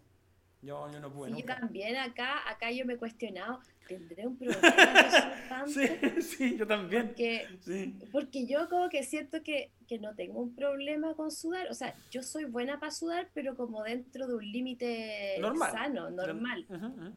Eh, pero, pero acá yo igual como que de repente se me ha pasado por la cabeza decir, hoy quizá tengo un problema porque sudo mucho, eh, como que mm. realmente es, eh, yo nunca había sudado así. Pucha, yo la sufrí mucho, o sea, ya te digo, eh, para dónde iba, tocando, loco, tocando, sí, me acuerdo tocar bajo y estilaba, estilaba, así caían los gotas, así bajo, oh, coche tu madre. Ay, a mí me pasa eso cuando canto, en el bar, incluso la mayoría del tiempo que estuve cantando no hacía tanto calor porque fue como desde octubre hasta marzo. ¿Ya? prácticamente invierno, pero yo, o sea, siempre, siempre sudando, siempre sudando, y llegaba el... Brillosita, de, ¿Ah? cantando brillosa. llegaba el gallo del bar y, como que me pasaba un, un fajo de servilleta. De, toalla nova. sí, sí. Sí, y, y yo así como muerta de vergüenza, o sea, en verdad al principio me daba plancha, pero ya me da lo mismo porque o sea, ¿qué voy a hacer si tengo que bailar, tengo que moverme, tengo que cantar? que O sea, obvio que, que sudo, no, no, puedo hacer nada al respecto, pero al principio sí me da vergüenza. Mm, o sea, sí, da harta plancha eso, sí. No es agradable que, que te vean así, toda sudada, así como que... Puta, depende igual. Hay gente que le gustará y hay gente que no le gustará, pero uno se siente muy incómodo. Independientemente si a la gente le gusta o no, uno es muy incómodo andar sopeado entero. Yo también me acuerdo que en verano, comiendo a las 9, 10 de la noche, ¿cachai? No sé, una pizza, weón, sentado viendo tele, weón, sudaba, caía. Si es picante, caía las gotas, caía las gotas. Yo comiendo así, oh, ¿qué me pasa, loco? ¿Qué es esto? No, es muy raro, la verdad. Es súper raro. Es súper intenso. me tranquiliza, me tranquiliza saber que no soy la única, que no tengo un problema Puta, eh, sí, real. Sí, sí, a mí también me empecé a decir, hasta guau, loco, estoy mal. Pero claro, hablando con, con, con mis amigos allá, el, el, el, italiano, el, ¿cómo se llama? El Rodolfo, decía, yo, Rodolfo. yo lo paso pésimo, loco, si esta weá es una mierda, la weá. Después hablando contigo es una mierda, con la Jasmine es una mierda, ¿cachai? Como, ah, ya, puta, eh, no soy el único. Dale, dale, dale. Y la gente de acá, gran mayoría está acostumbrada ya, y bueno, ¿no? Pero es muy intenso, es eh, como que Estambul, porque Ankara no es tan así, Ankara es mucho más seco. Igual yo lo visité en invierno. Es como, es, es como Santiago, pero más helado. Ciudad estándar de... Sí, seca, o sea, fome. Es bonita, tiene, su, tiene muchos parques muy lindos, pero eh, eh, no es tan agresivo su, su clima. O sea, tiene las, las cuatro estaciones muy bien, muy bien fijadas. Estambul como que tiene dos, como que tiene frío invierno y calor eh, muy caluroso. Pero humedad es constante, siempre está. Nunca, nunca se detiene, nunca. Sí. Es como, como que la, temperatura, o sea, el, el, clima de Estambul, como que uno percibe en el aire también la forma de ser del turco. Como que si este clima es tan turco este clima porque el turco es tan igual que el clima, ¿no? Hablemos un poco de eso. A ver, ¿cómo, cómo? A ver, explícate. Vamos, hablemos un poquito de eso, hablemos de la cultura turca, tanto de los hombres como de las mujeres y el resto de géneros que haya, cómo ha sido tu experiencia de la cultura en sí. Partamos con lo más básico que, como tú tocaste el tema en Marruecos, ¿cachai? Que tú te sentiste súper pasada a llevar y te gustó mucho la cultura turca porque te sentiste súper querida, porque no hay nada, eh, eh, creo, el, el, turco, no sé si está escrito en el Corán, está escrito de hecho, pero el turco lo tomó muy literal, que en el Corán cuando viene un extranjero hay que... Eh, tratarlo bien. Tratarlo bien, hay que atenderlo como si estuviese en su casa, ¿cachai? Para que se quede se quede con la idea de cuando, cuando vaya para otro lado diga aquí se vende lo mejor. La imagen es muy importante. Que él diga que acá es bacán. ¿Cachai? Epa, te voy tirando puros dardos y tu pura cara me dice todo, ya lo dice todo. entonces, sí, a ver. Entonces, eh, claro, a ti te gustó mucho acá. ¿Por qué? Y ahora que tú ya llevas viviendo dos años, dos años, sí, eh, cuéntanos, cuéntanos la cultura turca, aterricemos un poco más lo que ya va más allá de las teleseries de Fatma Gül, de Bimbir Gece, mm. de, de va mucho más allá de eso, no. ¿Qué es lo que te llamó tanto la atención para quedarte, ya? Pero qué es también lo que te llama la atención hasta el día de hoy, que es tan diferente al chileno. Encontremos las similitudes y la, las las diferencias. Y las diferencias, sí, sí, muy lituano. Las diferencias. Sometimes I forget Spanish, for fuck's sake. Entre los turcos, la cultura turca y la cultura chilena. ¿Dónde podemos encontrar las diferencias y las similitudes? O sea, mira, yo eh, creo que mm, una de las cosas más eh, diferentes de, de, la, de la gente acá con la con la chilena es que, por ejemplo, esa, esa cosa de mm, como que son tan hospitalarios, tan hospitalarios que, que llegan a molestar, ¿cachai? es como que uno, uno no se puede ir del lugar, como que... Te sientes culpable. Eh, claro, como que te como que te meten conversa, te meten conversa, te dan té, te dan té, te dan eh, locum, te dan todo, todo, todo. Delicia turca, te dan... y como que... Poacha, te dan eh, baklavas, te dan sí, eh, menemem. que ya, ya como que llega un punto que tú tenés algo que hacer, o, o, o, ni siquiera, pero querés irte, pero no sabés cómo irte. Mm. Es como que... Estás metido en un tete.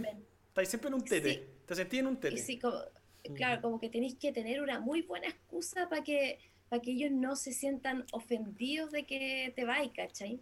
Es como que cuando uno pasa tiempo con ellos, no, una hora no, no es suficiente, dos horas no es suficiente, tres, cuatro, cinco, seis. Uno puede, o sea, podía estar todo el día ahí, ¿cachai? Y, y yo, o sea, yo soy sociable, pero ya igual tengo mi límite y eso es mucho para mí, ¿cachai? O sea, en, Chile eso eh, quizás se da, pero con la gente cercana, con, Mega cercana, con la familia, ¿cachai? Pero no con alguien que apenas conocí. Sí, allá, eso es algo... allá como que la cultura turca intenta ser extremadamente cercano al toque. Onda, amigo del alma, recién te conozco, ¿cómo te llamas? Oye, buena Oscar, buena Oscar, como que el tiro entra en esa, en esa dinámica. Y claro, le falta el respeto en esa, en esa dinámica, como no te conocen, tú no los conocías ellos, entonces decís una palabra, oye, ¿sabéis qué? Yo a mí me gusta más lo rojo y el bueno es azul. Cagaste, man. ¿Cachai? Se la super echó el loco. Sí, sí. Entonces como que ese filtro es muy raro, sí, sí.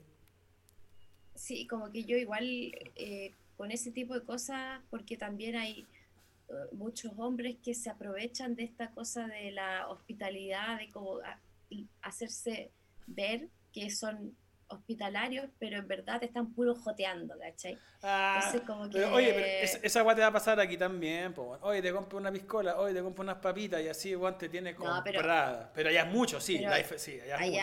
Acá, acá es mucho más, mucho más. Es parte de la cultura, ¿cachai? como que como que acá, eh, si saben que eres extranjera, eh, te van a jotear. E incluso, incluso si ese día te veis mal o lo que sea, como que da lo mismo, como que el simple hecho de que seas extranjera. Para adentro, venga, le sirve de todo. Como, sí, eh, es mucho. Yo, eso a mí me carga. O sea, sí, sí pues, es súper falta de respeto a la huevo, súper falta de respeto. Sí, eh, es muy invasivo. Es muy invasivo, te ven como un objeto, entonces como, bueno, fome. Exacto. Sí, a una, a una amiga chilena, también se llama Carolina, que también espero que esté viendo este, que tiene un blog y un Instagram donde ella escribe harto de Turquía, ella que es periodista o profesora, no sé. Eh, Turquía con amor, para Turquía con amor, o algo así. ah, no, ah, desde Turquía con amor. Ese, desde Turquía con amor. Ella, lo conozco. La Caro también, ella también se fue en un periodo en que yo me fui también, nos vimos con un par de meses de diferencia, bueno, ella todavía sigue allá en Estambul. Ella me contó una historia también que estaba almorzando así, y bueno, lo puede poner en los comentarios también si, si lo encuentra por acá, ¿no? Em, ella estaba almorzando en Estambul y en un restaurante y viene un garzón y le pide matrimonio. O sea, te encuentro hermosa, por favor. Em, eh, quiero ser tu pareja. Como que no, aquí eso no. Y sobre todo con el, con el auge del feminismo y la, el reconocimiento de que, oye, los hombres han sido como el pivo de las mujeres en mucho tiempo, por lo tanto es tiempo de cambiar las weas, ¿cachai? Cambiar los los, los, parámetros que tenemos de relacionarnos entre nosotros, allá, loco, allá no, iba a faltar mucho tiempo, creo yo, de hacer un verdadero cambio entre relación. Acá hace rato. Lamentablemente acá están muy atrasados con eso, porque principalmente, o sea, si bien en Chile igual últimamente sobre todo hay, han habido problemas de libertad de expresión, acá, acá no uh. existe. Mm. Entonces... ¿No, existe la libertad de expresión o la gana de tener libertad de expresión? No, la libertad de expresión. Hay muchos grupos feministas que de hecho yo sigo un par en Instagram eh, que intentan hacer lo que pueden, ¿cachai? Como que pegan afiches, pegan cositas y, y cosas con, con, las redes sociales, pero por ejemplo, cada vez que, que hay una marcha feminista o lo que sea, eso no prospera, porque, y, la gente deja de atender también estas cosas porque sabe lo, a lo que va, ¿caché? Como que eh, yo, yo, creo que es peor que en Chile. Mucho peor. Es que no es de creer, es de verla, son, es objetivo.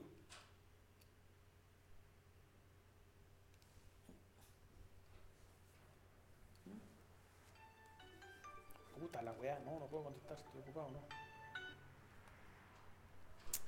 Me llamaron... espérate, parece que tuvimos un problema técnico. Sí, es que llamaron por teléfono, pero estoy, estoy ocupado. No puedo contestar. Déjame, déjame contestar. Ah, espérate un cachito.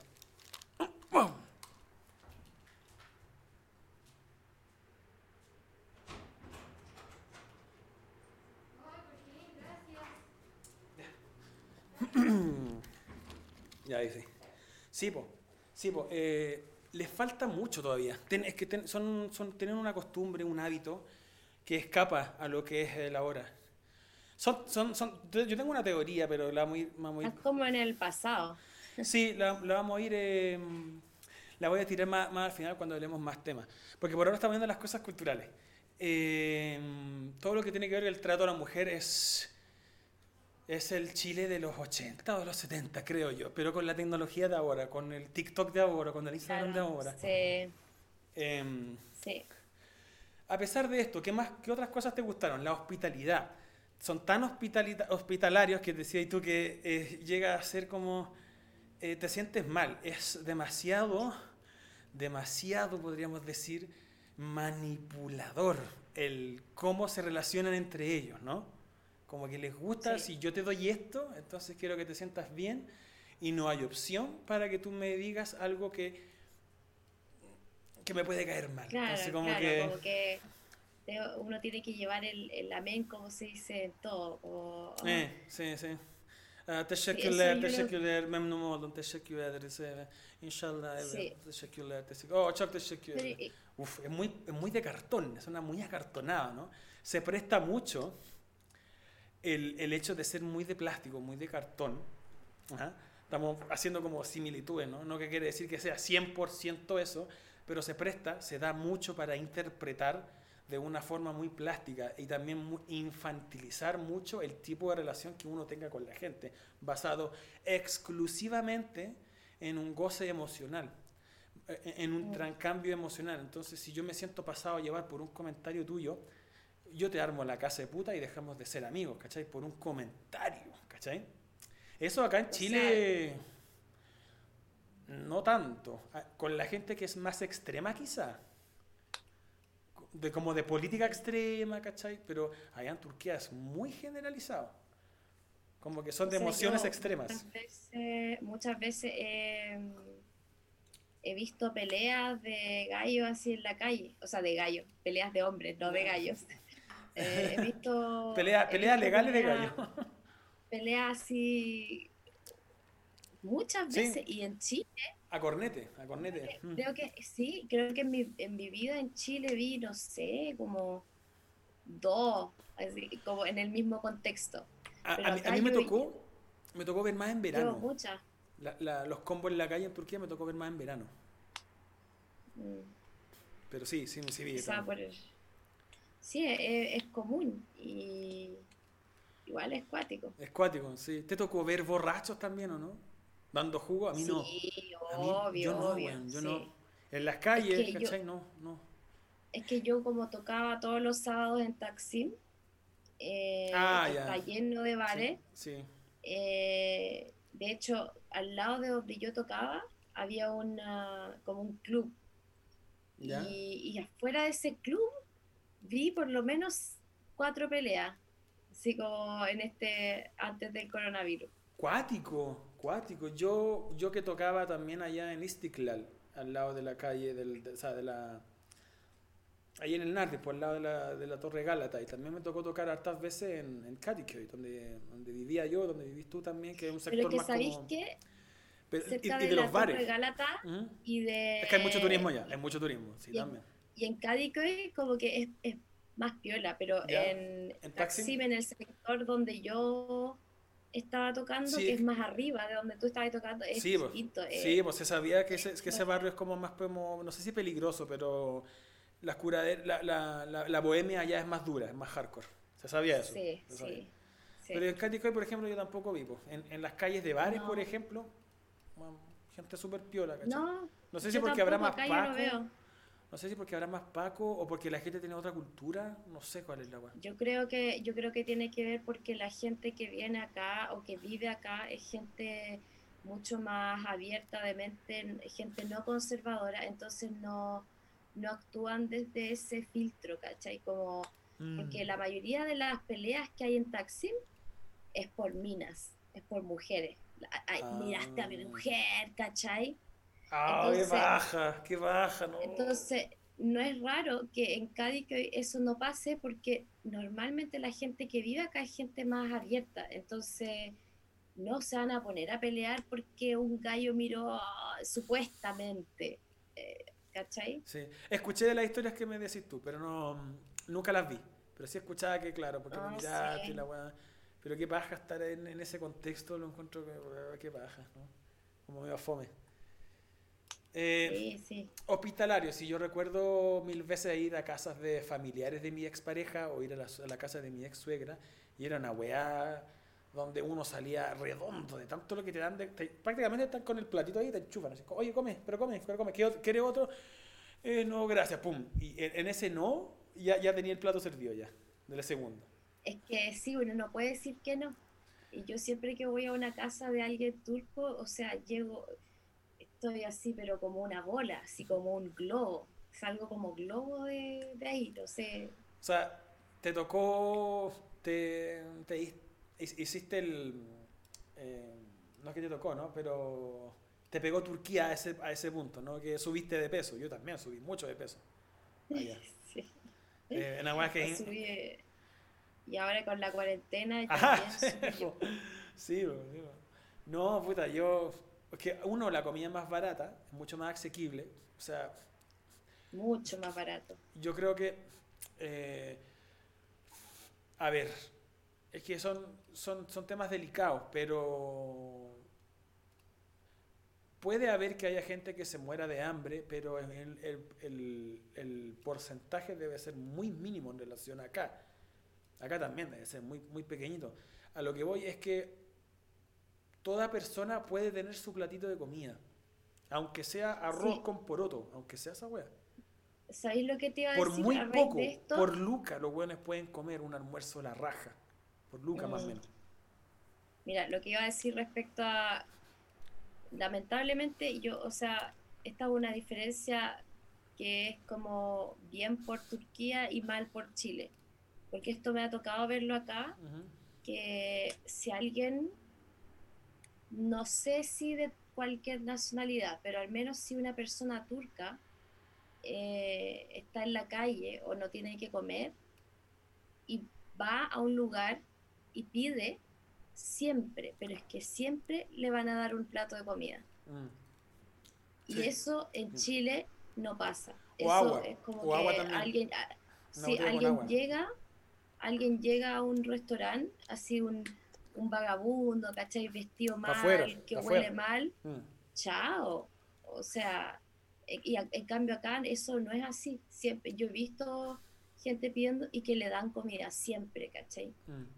Y eso yo lo encuentro muy bueno de, Turquía. Y que tienen un... Mal por Chile. Tienen un sentido de hermandad eh, tremenda. O sea, la gente allá se protege mucho entre ellos, los turcos. Sí. Como que si hay alguien peleando con alguien, inmediatamente cinco personas se van a poner a defender a un loco y cinco personas se van a, a defender al otro loco. Se van a agarrar a combo igual. Pero ya se. ¡Ey, qué le hacía ese huevo la guapa! Se ponen a defender automáticamente. Sí me tocó ver, ver por ejemplo, eh, ahí en Turquía no existe el piropo. Yo nunca escuché a nadie decirle un piropo, un loco a una mina en la calle. Nunca. No sé si te ha pasado a ti.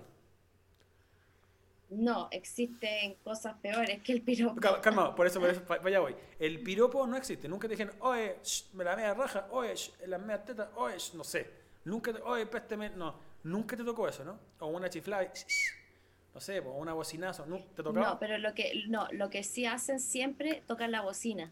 Ah, ya, sí, eso, eso, Sí, eso me, me tocó estando en una de estas liebres chiquititas Recuerdo que unas minas, unos jóvenes, igual les, les, piteaba así. Pero. Sí, eso es súper típico, pero. Bueno, lo que sí me tocó ver, lo que sí me tocó ver así, para el pico, y lo pillaron a un weón, era un weón sacando fotos. Así, bueno, sacar el palo, grabando, no sacando fotos, grabando. Estaba la loca caminando, el loco así, oh, puso el teléfono, ¿cachai? Y se puso del lado, pasó por otro lado, y el weón así grabándole así, oh, cacha, weón, cacha, weón. Y un weón, hey, ¿qué te pasa, ¿Cómo le grabáis la weá? ¡Pah! Y lo empujó así. Esto ha sido como a las 7 de la tarde en invierno, estaba como oscuro ya. Lo, empujan así en los hombros, y, oye, bueno, esa weá no se hace, loco, como que grabé la mina. Ay, la weá, muy bueno, así como, y se fue así. Como que. Eso lo vi mucho, es ese, en ese aspecto lo vi mucho. Mucho, mucho. Como que weones grabando, sacando fotos como medio escondidos, ¿cachai? En Cádiz que hoy. Hay muchos gallos que que te siguen. A mí me pasó hace, hace nada, hace, hace dos semanas un gallo me empezó a seguir. Y yo ya igual, ya no es la primera vez. Entonces yo como que ya estaba pensando así como ya, ¿qué hago en caso de que el gallo como que haga algo? Entonces yo empecé a buscar como gente, como a quién le puedo pedir ayuda, ¿cachai? y al, eh, al final me subí al bus y el gallo se subió conmigo al y yo dije, ay, no lo puedo creer, así como... Y, pero yo después me senté como al lado de una, de una señora así como que se veía así como va, como del tipo abuelita o mamá. Y, y, me quedé ahí hasta que el weón finalmente se bajó. Pero sí, eh, te siguen. Eh, también hace como un año, más de un año, cuando yo, yo vivía súper lejos en el lado asiático, pero no en Cádiz, un gallo me empezó a seguir en auto, me decía que me subiera, que me subiera. Uh. Y yo así como que, ¿qué onda? ¿Cómo me voy a subir a su auto? Así como un gallo X, así. Mm. Y, y, al final como que el gallo se aburrió y se fue, por suerte, pero igual es como o sea, no es normal, ¿cachai? Como que, ¿por qué? No, bueno, esa weá en Chile pasara como a las 2, 3 de la mañana, buscando una buena curada, ¿cachai? O, buscando putas también, buscando prostitutas en la calle, oye, súbete a la weá, pero... Mm, lo que a mí me tocó ver a mí también, que tiene que ver mucho con, como con acoso y seguimiento, era, mm, imaginémonos que ahí lo van entregando eh, no volantines, ¿cómo se llaman? Folletos. ¿Volante? Volante. Un volante así entregando eh, folletos, unos volantes así, oye, sí, ven a hacer clases de gimnasia aquí, ¿cachai? Y yo pasaba por ahí todos los días, porque trabajaba justo... ¿Dónde fue esto? Esto fue en Medjugorje. ¿En Kadikai? No, Medjugorje. Ah, no, ah. El otro lado. La, la primera, está, la segunda, Chichli. Sí, en Chichli. Sí. La segunda estación después del Metrobús, pasando para el otro lado. Y sí, yo trabajaba ahí en... Estuve ahí. Bueno, es justo al lado del mall, del, creo que es el Nautilus que se llama ese mall. No, no, no, Nautilus, no. No, el Trump Towers. Trump Towers. Trump Towers están ahí, sí, en Chichli. Pero era, era un eh, mall. Era un mall. al lado, cerca del metro, al lado de la estación de salida del metro. Sí, se llama Trump. No sé si tendrá realmente que ver con Trump. No, no me acuerdo. La, la wea es que me bajé ahí porque hacía clases en un edificio que está justo al lado de donde están estos buenos entregando estos folletos. Ya lo conocí ahí porque estaba meses haciendo clase ahí. Y era una calle larga, recuerdo. O sea, no había esquina. O sea, la cuadra era enorme, enorme, enorme, enorme, ¿cachai? Como que no había ninguna calle que atravesara esa calle principal de la que estoy hablando, donde estaba el loco entregando. Y ponte tú, habían fácilmente, yo creo que unos 300 metros donde estaba el loco a la esquina. A la esquina. Donde pasaba el, metro por arriba, ¿cachai? O sea, el metrobús por arriba y toda la weá. Entonces yo me acuerdo que me bajé del metrobús, crucé una calle y encontré a ese weón, al que entregaba boletos a la chucha, como pongámosle que son como una cuadra y media o dos cuadras de acá, recta, estaba en la esquina de aquí, ¿cachai? Entonces, y el loco estaba caminando para atrás, y al fin una mina, y el loco caminando, y le decía, oye, sí, pero, y una mina hermosa, ponte tú, no sé, puta rubia, con un vestido rojo, ¿cachai? Era, hacía frío, entonces era como media abrigada, no te veía nada, loca, entonces como que físicamente no era más atractiva más allá de su cuerpo, de su cara, o de sus piernas, no sé, lo poco que se veía sus piernas, no sé, pero la mina resaltaba mucho por el vestimento. Sí me acuerdo que era un rojo así, pero pasión, así cuático. Y el buen caminando para atrás, así, oye, no, que la weá, y la mina, no, gracias, no, no, no, gracias, no, gracias. Yo miraba este bueno así, oye, te dijeron que no, hace 300 metros, y vos seguís insistiendo. Oye, el weón pesado, loco, loco, un guate y chao. Un guate y chao. Yo no quise entrometerme porque soy yo el que está mal, no es la sociedad. Esta weá es normal aquí. Yo soy el que eso lo ve raro. En Chile eso ya no pasa. A ese punto, en cualquier lado que la gente no haga. Pero yo en Chile digo, oye, loco, bueno, la mina te dijo que no hace 300 metros, loco. O sea, corta el hueveo, ¿cachai? Pero, bueno, eso a mí me... Oh, cuando las parejas discutían en el metro, en las calles, el weón apoyado, ¿cachai? En la pared y la mina aquí, ¿cachai? Con el brazo acá, ¿cachai? Así, así. Oye, la weá, loco, ¿cómo podía hacer esto la mina? Puta, amor, lo siento. Completamente la mina así, puta, enjaulada. Esa weá también me tocó verla mucho y es como, oh, no, me da rabia, me da mucha rabia porque literalmente la reducen. La reducen. La palabra de la mina, el no, en Turquía no existe. Que, no, chavo, no, no existe. Los buenos están acostumbrados a que las buenas les griten, o sea, ay, no, la weá qué paja llegar a ese punto, ¿no? Llegar al punto de, que te dejen, digan las weas gritando, ¿cachai? Unas weas de, weón, no, te conoce la mina, loco, no podéis perseguirla a 300 metros al frente de ella, en la cara, así al frente. Yo no encontré así, pero bueno. Terrible, man. ¿Te tocaba weas así, que te van siguiendo así, o no sé? O sea, sí me han insistido, pero no, no 300 metros. Una wea pero cuática, es raro porque es raro porque son amables, pero se pasan para el pico, se pasan para la punta de una amabilidad tremendamente mal entendida y llega a un punto en que llega a ser acoso. Claro, es que es que yo creo que ya llega a un punto que, o sea, la amabilidad tiene un límite, ¿caché? Como que cuando ya la persona te pone ese límite, te dice, no, no, no quiero, ahí es, ¿cachai? Ahí se termina. Mm. Eso de insistir, de insistir, es eh, es acosar, ¿cachai? O sea, sea, sea lo que sea, sea con un folleto, sea como sea, eso ya es... No, ¿cachai?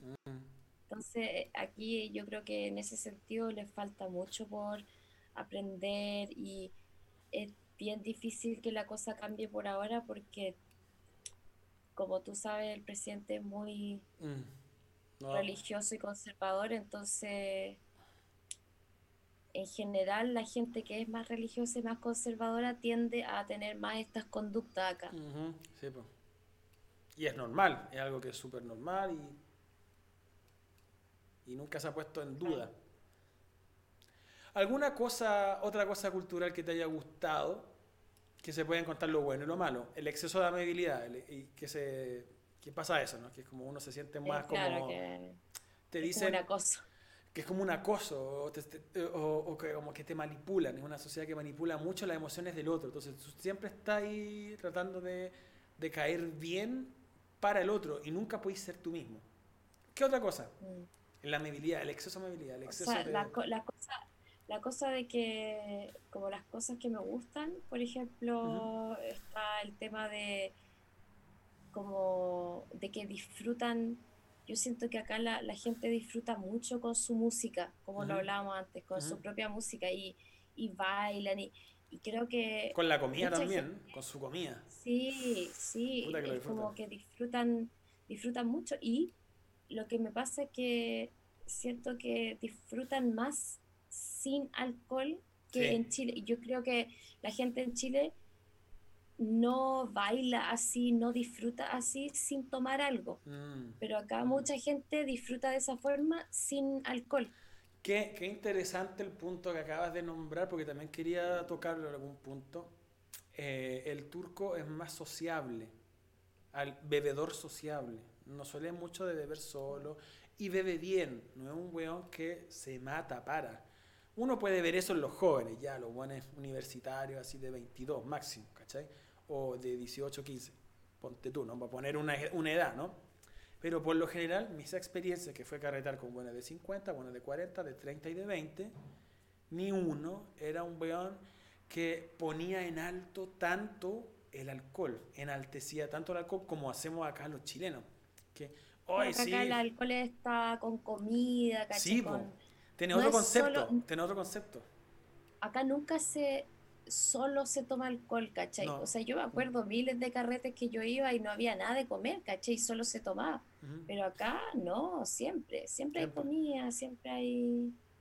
a mí me encantó eso, me encantó eso porque yo estuve, no era abstemio, pero bebía muy poco cuando estuve allá en, Turquía, haber tomado unas dos cervezas al año, no era de tomar mucho, y una copa con cueva, con cueva, ¿cachai? Entonces no tenía mucho la cultura de tomar, y aún así, eh, me tocó ir a mucho carrete, ¿cachai? De casa o de amigos y bares. Y no se veía mucho eso. Era mucho la conversación y mucho la comida con el copete encima. O sea, eran las tres weas tan importantes de la una y la otra. Si faltaba una, se hacía en la otra. Pero ni una dependía exclusivamente de la otra. Porque la idea era compartir. El turco era de mucho compartir y de hablar hasta la hora del pico. Conversando, conversando, conversando, conversando, ¿cachai? Acá el chileno es más para adentro, toma y apaga tele rápido, lo más rápido que pueda, y chao, y chao. Como que se come la pena, el turco la saca para afuera. En las conversaciones, en la comida, en la música, en las películas, la saca para afuera. El chileno es como más, para adentro, como que le cuesta un poco. Y eso yo lo encontré súper triste, me di cuenta la, la, claro, porque yo estaba carreteando, ¿cachai? Después me, me metía al, teléfono, ¿cachai? Y veía los memes y es como... Em, puta, eh, de día una santa, de noche una loca. No sé, por decirte una weá, ¿no? Y es como, eh, chucha, amiga, hazte ver esa weá, porque eso no es normal, pues, ¿cachai? Y, y, habían amigos, amigas, eh, conocidos míos, viejotes que compartían esas weas, pues, ¿cachai? Es como enaltecer tanto el, el alcohol y es como dale, pero se puede hacer eso sin, sin, se puede disfrutar, como decías tú, que disfrutan mucho, se abren a disfrutar mucho.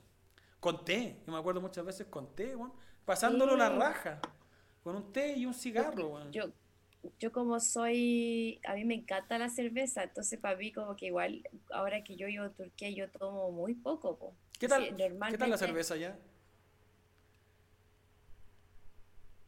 Pero por ejemplo la es caro, Acá eh, eh, la cerveza yo en Chile, o sea, tomaba por lo menos una vez por semana cerveza, pero acá es caro y, y tampoco se da la situación como para tomar, porque normalmente si vais, te juntáis con alguien, no vaya a ir y tomar tú sola, ¿caché? Mm. No, Entonces, como que encontrar, encontrar un partner de cerveza igual es como, como que no es fácil, porque acá la gente no, no, no toma tanto. No, y cuando toma, toma weas duras, que es el rack, y que lo come con comida y toda la wea. Claro. Entonces yo, claro, echo de menos así como tomar cerveza así más como... Igual es mejor para cuidar la economía y... Sí, sí, también recuerdo que los bares salía caro. Me acuerdo que a veces estaba medio chop y era... wow, mm, era como wow, con esta plata me puedo comprar, no sé, por 10 litros de agua y un par de verduras. ¿Cachai? Y, en un chop culiado así, pues, wow, como una diferencia muy grande. Muy grande. Sí, pues, el chop así como uno barato y yo creo que sale como 18 liras. Cacha, pues, weón. 4 lucas. 4 o 5 lucas. Aprox. Más o menos. ¿Y alta plata? No, po. No, pues no. Es menos de eso. ¿A cuánto está la lira ahora? Creo que, no estoy segura, pero creo que está como a 160 33 pesos chilenos. Ya, o sea, no, se ha movido mucho. Yo llegué costando 140, llegó a 210 un tiempo y bajó a 170. Más o menos. Y como que en esos rangos se manejaba. De 120 a 170. No, perdón, yo viajé cuando estaba a 110. Yo me acuerdo que antes estaba, cuando yo viajé, estaba como a 134. Pero ahora la verdad es que no, no tengo idea. Puta, pero con 20 liras, con 18 liras, 20 liras, tú podías hacer hartas cosas así. O sea, con 18 liras tú te podías comer una. Un plato de comida. un, claro, una comida. En vez de tomarte una cerveza. Sí, sí, es caro. Es que, claro, la cultura de, de la chela o del copete tiene otro concepto. Es, otra weá. Es, completamente distinto a lo que es acá, bueno, ya la cultura de la Europa también, pues lo que es España, Polonia, que son países donde el copete para adentro, para adentro, ¿cachai? Pero es, es, curioso porque yo me acuerdo muchas veces allá en Katikyoy nos juntamos a tomar té en un parque. Y está ahí un buen atendiéndote ahí tú, y tú tomando té, ¿cachai? No es... Esa weá para un chileno es muy raro. Es muy raro juntarnos en el parque y a tomar té. Y tú veías al lado todo el mundo tomando té, ¿cachai? En, en una hueá cerrada, obviamente, una hueá cerrada, porque también estaba el parque abierto, donde todo el mundo estaba tomando también y tranquilo. Eso me llamó mucho la atención también, donde había muchos jóvenes así, onda, ya, pongámosle así como ya el Parque Juan 23 o el Parque O'Higgins, La Reina, o no sé, cualquier parque, la gente tomando y ni un curado dando jugo. Eso yo nunca lo vi. Tomando en la calle, allá en Turquía. Nunca lo vi. Yo tampoco lo vi, lo he visto pero igual hay, pero menos que es que en Chile en Chile. en Chile va a haber un buen dando jugo va a haber un buen vomitando meando ¿cachai? van a llamar los pacos y el buen no sabe no sabe tomar ¿cachai? haciéndose el... mucho hueveo como que hay niveles y niveles y formas de entretenerse. Y el turco creo, creo no que se, se sabe entretener con weas muy sencillas. Lo sabe pasar muy bien con weas muy sencillas el chileno necesita de ciertos em, factores externos que se tienen que cumplir. El turco ponle un té, ponle una comida y ponle tarcán y un amigo. Y chao. Y lo pasa a la raja todo el día. Todo el día. Con la radio metiendo música todo el día, pasando, cagado la risa. Y, el mar, y ver el mar, porque puta que le gustan ver el mar, no, y ver el mar, y ver el mar, y ver el mar. Es muy, mucho más sencillo. ¿sí? Em, hemos tocado a ver el tema como de cultural ya. Em, lo bueno y lo malo de vivir afuera. ¿Qué puede ser? Eh, em, o sea, lo malo de, es que no podéis ver a tu familia, porque si fuera, no sé, pues Argentina o Perú o no sé, Latinoamérica, un lugar más cerca. Te puedes pegar unas vacaciones es más probable que uno pueda verlo, pero irse a la chucha del mundo, como es Turquía, yo no he visto a mi familia como en dos años. Yo no o vi. sea, Mm. eh, vi a mi mamá porque ella vino y vi a mi hermana porque ella también vino. Pero como al resto de mi familia y a mis amigos eh, no los he visto. O sea, a mí me tocó ver a mi familia nuclear mm, como al año y medio, casi dos años después. Y mm, después al año siguiente lo, vine a Chile dos semanas y volví. Y después, dos años después, volví de nuevo a vivir a Chile de nuevo, completamente. Entonces, claro, en un- siempre fue un año y medio, dos años en que no veía a nadie. Y esa guata también pega. Pega galeta. Sí. Pega galeta. Uno ve sa- Claro, los primos chicos de 5 años ahora son putas, son cabros grandes de 10 años, ¿cachai? O el que tenía 14, ahora este año va a cumplir 19. Weón, está estudiando este weón y vos estabas en séptimo cuando yo me fui, ¿cachai? Ese tipo de weón a mí me pasó mucho. Weón, me llegaba ahí al hombro y ahora me pasáis, loco. ¿Qué, qué pasó acá? ¿Cachai? Pues así, uff, muchas, muchas. O, o- Sí, o- bueno, o- eso o yo- amigos que son yo- padres. Weón, nuevos primos tuvieron nuevos, Sí. nuevos hijos, ¿cachai? Weón, De hecho, una, un- una de mis mejores amigas del colegio se casó cuando yo estaba acá. po. Y de hecho ella me preguntaba, vaya a poder venir, vaya a poder venir. Y yo así como que obviamente no podía, porque de hecho, ya, uno no tenía plata y dos, estaba en medio del tema del permiso de residencia, entonces no podía viajar tampoco. Así que me Mm, perdí el matrimonio de, Puta. de ella. Que, eh, que de hecho es como la única persona cercana a mí que se ha, ha casado. Porque la- las otras personas que yo conozco que se casan no, yo, no son cercanas, ¿cachai? Pero ella era la, la única que como cercana. Pero bueno, Puta, sí, pues yo me Eh. perdí el matrimonio de mi primo. eh, ¿Qué más me perdió? Bueno, y el nacimiento de muchos primos nuevos, hijos de primos y hijos de amigos. Me perdió, pero. O sea, me perdí. Un montón, un montón. Sí, sí. Eh, una parte Eh, ah. dura, una parte dura. ¿Se te ha muerto algún familiar estando afuera? por suerte Uf, no. Ojalá que no, porque es una de las weas más duras que me ha tocado vivir en mi vida. Dos, de fami- hecho, dos familiares en un año. Uy. No. Muy, muy penca la weá. Nadie a quien abrazar y nadie que te abrace. ¿Y, Uy. pu- y pudiste, pudiste viajar en ese instante? O, Sí, o- en ese periodo viajé al mes después porque era un plan que yo tenía hace rato. Hace meses ya tenía planeado viajar justo en, en esa fecha, ¿cachai? Y pude, pero fue una. Fue, vi- vine para acá, pero con un gusto amargo de pena para el pico. Entonces tampoco era muy rico venir acá y ver a toda la familia con las manos ojeras, todos llorando, ¿cachai? Sí, Ay, fue bien, sí. fue bi- bien penca. Ojalá no te pase porque es muy duro. Aparte ya de uno sentirse muy solo, ¿no? Sentirse muy solo, de no ver a nadie, o interactuar con nadie, de, de la gente que te ha visto crecer, ¿cachai? Es, es duro, muy cuática esa weá. Eh, otra cosa, una cosa buena. ¿Qué es lo que ha sido bueno para ti de vivir afuera?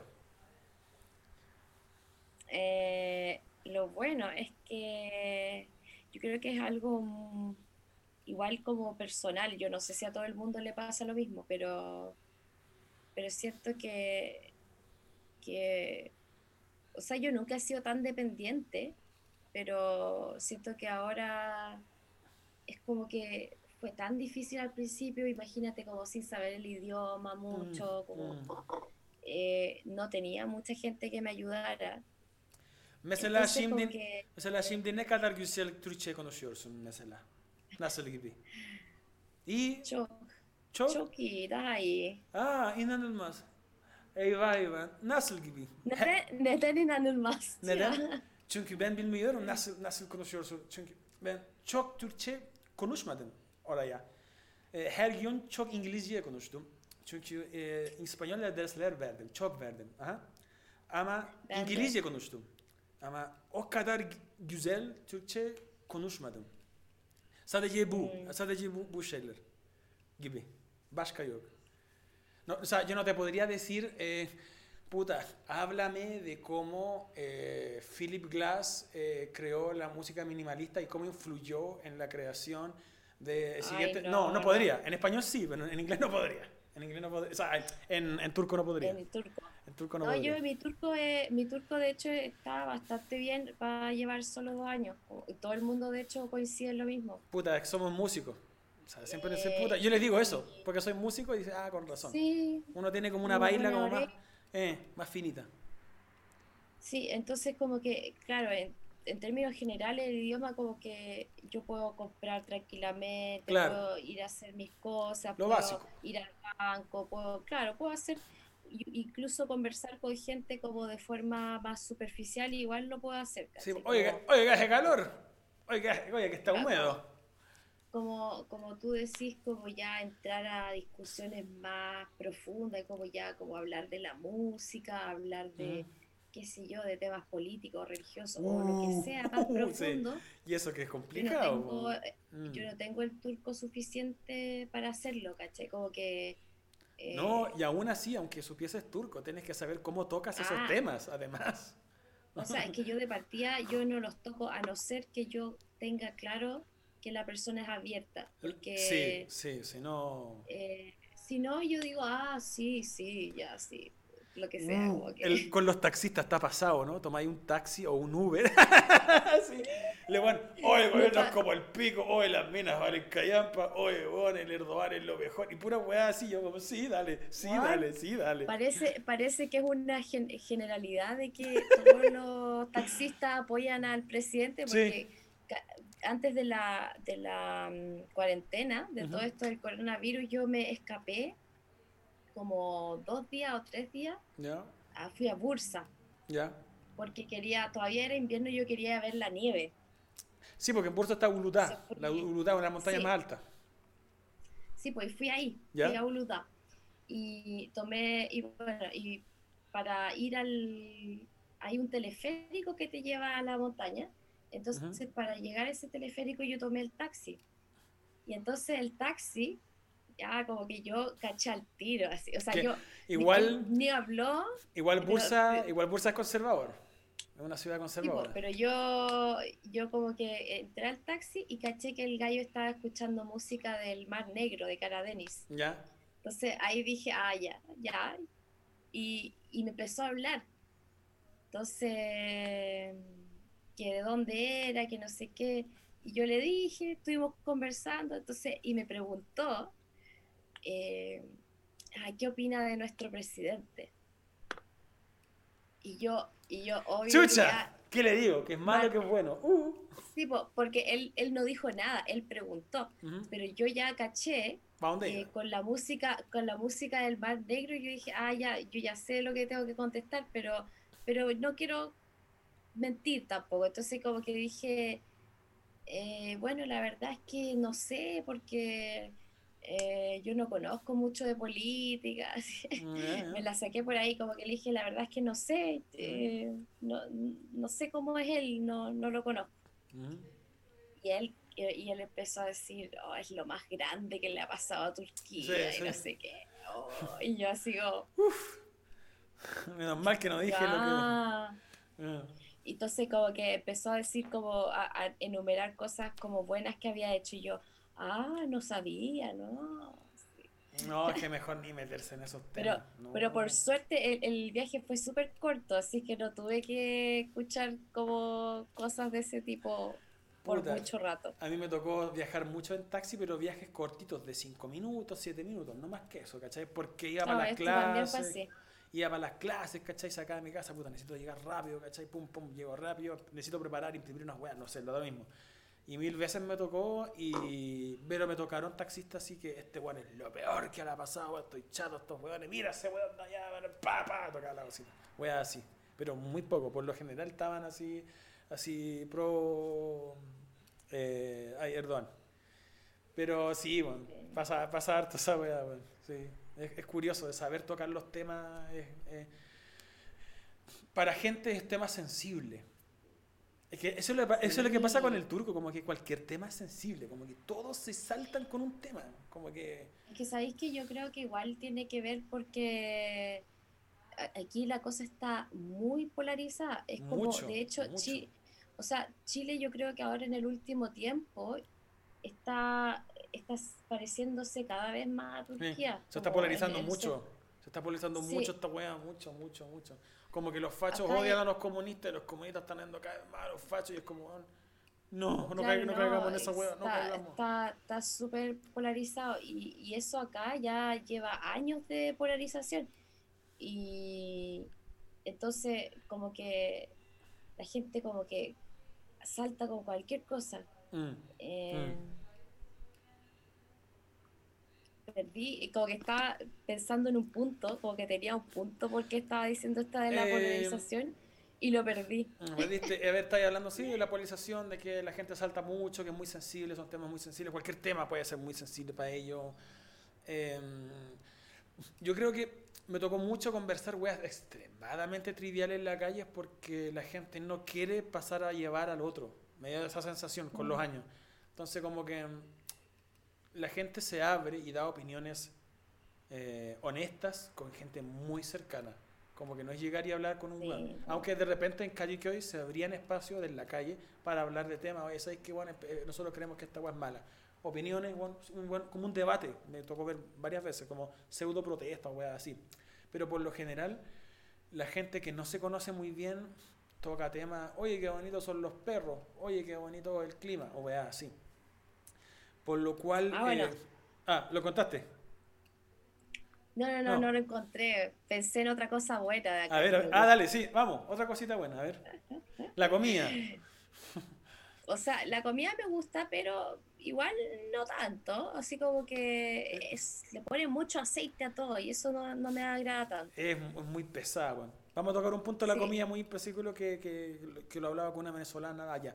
Vamos, comida, ahí lo tengo. Dale, ¿qué querías decir tú? Algo bueno. Ya. Sí, lo que quería decir que acá se preocupan mucho de los animales de la calle, Sí, de los sí. gatos y los perros. Mucho. Y eso a mí me encanta. O sea, yo me encanta caminar y ver a los gatitos así en la calle que están súper bien cuidados con su comida, con su agua. Sí, Con su casita, le hacen casitas también. Sí, hasta tienen casa, sí. Mm. Eh, Entonces yo como que camino y veo los gatos y, y camino como una cuadra y veo como ocho gatos. Pero ¿sabéis los operan y todo. ¿Sabéis que en el centro me ha tocado ver, también acá en, en donde vivo por acá, pero en el centro de Santiago me tocó ver mucho esas mismas weas cuando volví. Su pote cortado de una botella de 5 litros con comida o con Claro. agua. Yo dije, esta agua no es chilena, esta agua tienen que ser los colombianos o son los venezolanos, porque esta agua los chilenos nunca la había visto, nunca. ¿Cachai? Y es igual que en Estambul. Dije, ¿qué pasó aquí? Aquí algo llegó que empezaron a preocuparse por los animales de la calle y los gatitos y todo. Y se ve mucho, se ve mucho. Cuando volváis y caminís por el centro, si es que vaya a volver algún tiempo, vaya a cachar esa weá y es como, ¡guau! ¡Qué cuático! ¡Qué cuático! Pero claro, allá me llamaba mucho la atención también, que los perros están súper bien, los gatos también. Sí, y a, y a lo- y a los perros como que es raro, pero Están marcados. Están marcados sí, les ponen como un tapón en la oreja. un- yo decía, sí. como sí, yo al principio decía, ¿por qué les ponen un tapón? Y a los gatos les cortan un- una orejita. Un A mí no me gusta que hagan eso, pero los marcan, claro, les cortan un pedacito de la oreja cuando los operan para saber que están operados. Sí, hay, hay un cuidado tremendo, tremendo por el animal. La mascota es como un sobrecuidado para el pico. Me llamó por- Sí, sí. eh, no, lo que te iba a decir que, por ejemplo, cuando fue el, todo este tema de la cuarentena, Ujú.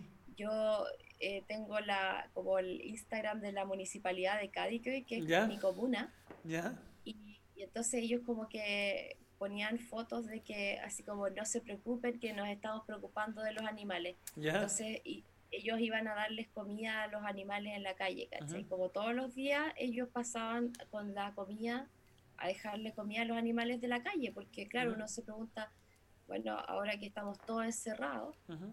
eh, ¿quién, ¿quién los va a alimentar? ¿Quién les va a dar agua? Pero ellos como que hicieron esto como para dejarlos tranquilos. Y yo me imagino así como, porque esto es de la municipalidad de la comuna. Entonces Ujú. yo digo, ¿eso pasará en Chile? Como que una municipalidad se haga cargo de alimentar a los animales de la calle. Depen- dudo. depende de la comuna. Y cada comuna tiene, tiene un sector de veterinarios especializados para tratar plagas y para tratar las weas de los animales de la calle. Pero. Onda que el animal es parte de la comuna o de la ciudad, como en Estambul, que los gatos son parte de la ciudad. No creo. Acá en Santiago no creo. Yo creo que sí puede suceder en, ciudades más pequeñitas para el norte o para el sur de Chile. Pero en, al menos en Santiago como que las regularizaciones son brigias. Eh, los barrios, por ejemplo, las comunas que son más de oriente, o sea, no hay ningún puto animal callejero. No existe. Mm. Pero te vais para el centro y te vais para más al sur o para el poniente. No, o sea, veis mucho más, mucho más. Yo que vivía antes en el centro eh, bajaba un poco para Franklin y bueno, perros, pero por doquier, por doquier, ¿cachai? Eh, más o menos bravo, eso ya depende de otras weas, ¿cachai? Pero no sé cómo será, si habrá un sector haciéndose cargo sin sacarlo de su hábitat a los animales, sin que no sean partes de, de, la flora y fauna de la comuna. eh, comida, la tengo acá. Con los años, una cosa que a mí siempre me gustó la comida, a mí me encanta comer. Aprendí, de hecho, allá en Turquía yo me fui muy flaco eh, a, Turquía, me fui muy flaco, era vegetariano, no tomaba, me fui como en esa bola súper, súper así eh, sana, comillas sana, ¿no?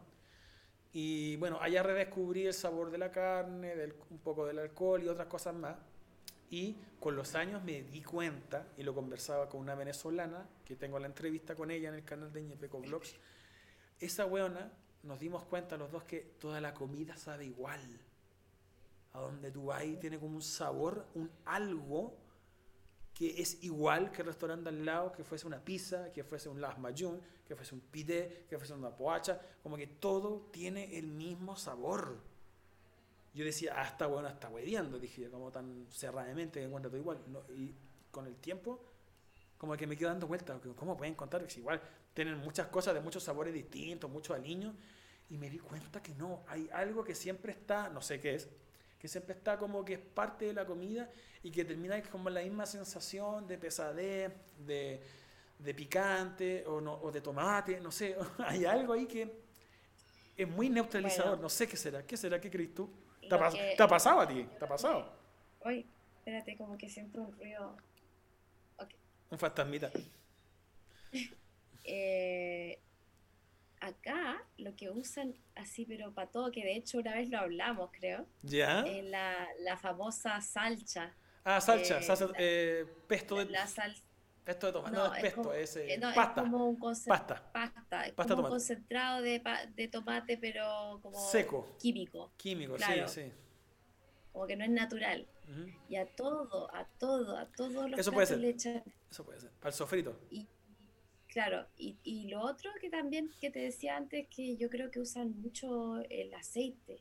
Sí. O sea, yo me acuerdo que una vez como que quise comer uno de estos meses, que son los, eh, los aperitivos. Platitos, son como las tapas españolas, que son mini platitos que son un montón de cositas para picotear. La, la, mesa así cubierta de eso y, uno, y unos vasos de rack y tomando y conversando. El mes va con rack. y el rack va con meses es que va juntos siempre. Entonces, yo estos meses como que habían cosas súper ricas como esto, como unos pimentones asados, no Con yogur, claro. Pero, pero no, no, sin yogur, pero a todo, a todo, a todo le ponían así como una piscina de aceite de oliva. Sí, sí. y yo así como... La hueá flotando yo así. y, yo, como que digo, bueno, esta hueá sería perfecta sin aceite. ¿Por qué? El tío aceite. Y más encima ni me gusta el aceite de oliva, ¿cachai? Entonces como que para mí es un, para un desperdicio porque yo digo, oh, este pimentón asado es, exquisito, pero el aceite de oliva como que arruina todo, ¿cachai? Mm. Entonces yo creo que las dos como eh, ingredientes típicos es la salcha y, y el aceite. Oye, pero yogur también hay... El yogur también, pero el yogur hay varios tipos de yogures, más aceitosos, más light, más aguachento. Yo a esa weá le echaba de todo también, todo con yogur, o sea, yogur, pa, yogur, todo. Es que es muy bueno, es muy rico. Hay, hay, un, hay un meme que... Sí, pues, un video meme. Y que, claro, lo compartí yo, lo compartí yo. Sí, los turcos, así como, y todo con yogur, todo con yogur. La puerta de la casa con yogur, el auto con yogur, así todo, todo le ponían el yogur, sí. Sí, sí a todo le echan yogur. Yo antes yo nunca había, yo, para mí el yogur en Chile era comerlo Con cereal. de fruta, Con cereal. como claro, pero dulce. Para mí el yogur era dulce, Mm. pero pero claro, acá no, acá es salado, lo comen con, con la comida salada. ¿No echáis de menos la leche chocolatada de plátano, de vainilla, de frutilla? Allá no encontraba nunca y es carísima así que la encontráis. Ahora eh, nunca nunca he buscado de hecho la leche de vainilla o de plátano, pero lo que sí lo que sí hay, que es lo típico, es la leche de chocolate Ah, ya. y del, del conejo este Nesquik. Ah, sí, po, de veras, sí, sí, sí. Sí. Sí, eh, y, y no es tan cara. O sea, obviamente es más cara que la leche blanca, pero, pero es como af- eh, pagable.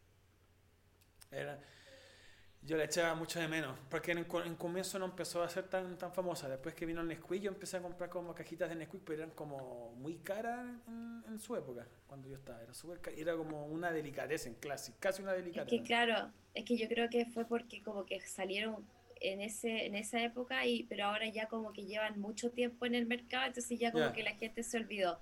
Entonces por eso como que ya los precios no es no es algo gourmet, es como estar en un supermercado normal.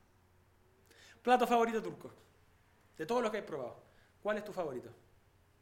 Todo lo que he probado. Yo ya que he probado todo, ya.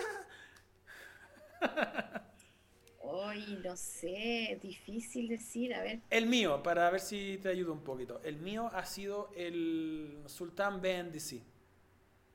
¿Qué es el Sultán Ah, BNDC? con- Sí, yo sé que es con la berenjena, con ese puré como de berenjena. es un puré de berenjena, de una pasta también. Es como, no sé, es como una salsa bechamel con queso. ¿Cómo se llama ese queso?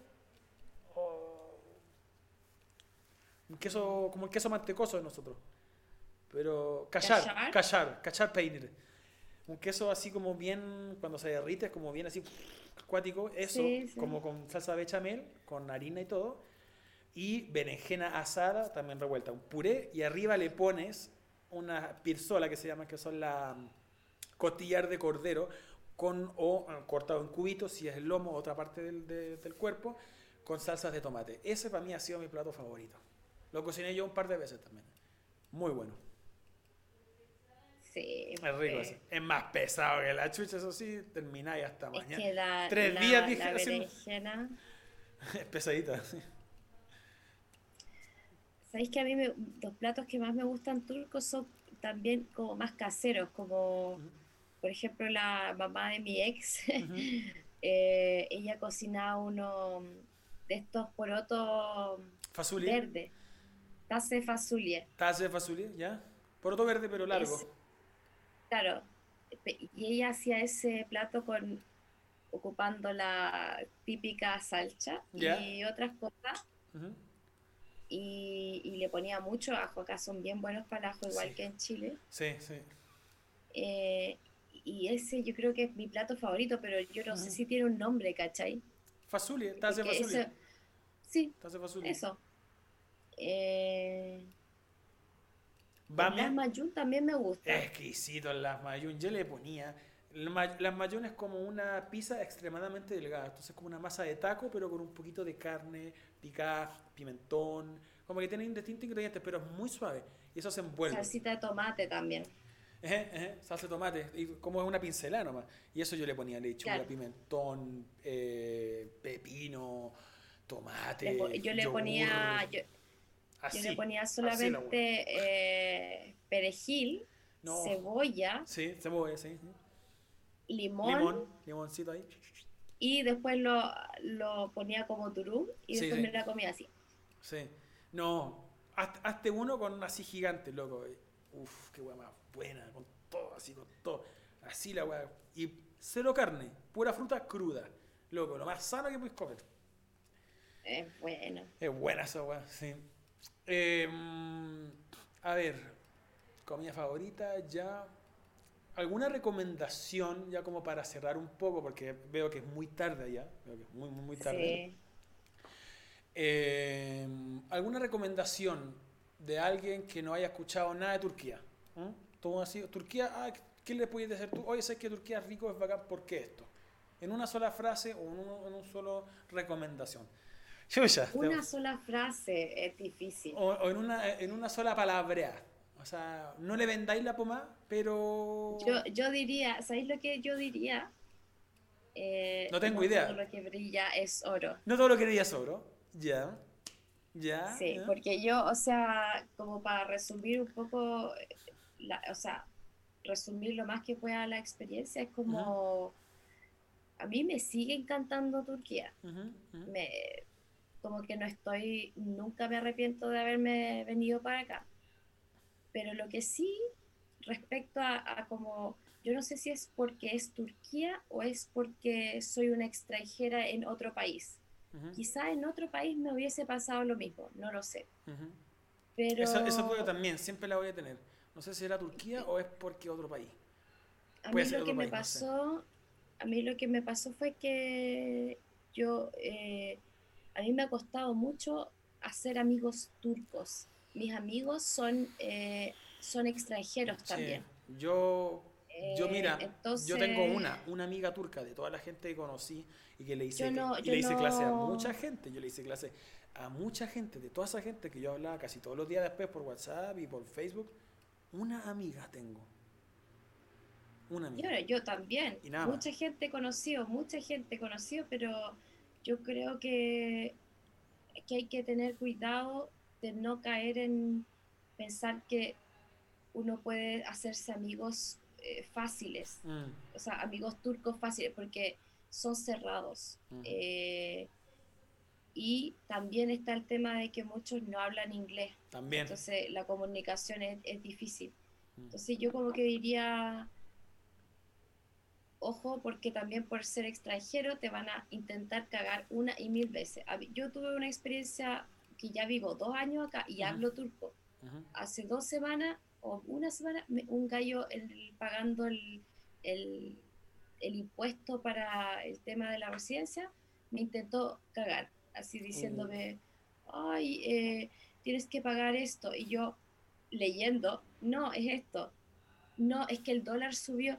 Y yo, ¿por qué dólar? Esto está en lira turca. el gallo finalmente, y el gallo finalmente se enojó, él se enojó y me echó de su box. Era un viejo, de hecho. Él se, se enojó y como que me dijo, ya, así como que déjame atender a, los demás, caché. Así como que ya cachó que yo no, le, no me iba a hacer huevona, entonces como que ya, sal, sal, como que, no quería que... bueno, debe haber hecho eso muchas veces y ha recortado mucha platita para adentro. Obvio, oh, obvio. qué culiado. Eh, es como tener cuidado porque o sea, no hay que confiarse, eso, como tener ojo, los ojos bien abiertos, no confiar. Esa wea... Si alguien te dice que, que, te va a ayudar en algo, tú igual inténtalo por otro lado, no confíes en lo que esa persona te diga. Esa, esa wea, loco, esa wea lo aprendí allá en Turquía y me ha servido mucho para estar acá en Chile. Mucho ya, ya no no me relaciono con cualquier persona, al tiro cacho al ciego, puro, puro cachando, y a este weón me tinca, pum, y resulta ser que era un weón que me tincaba, que, ¿cachai?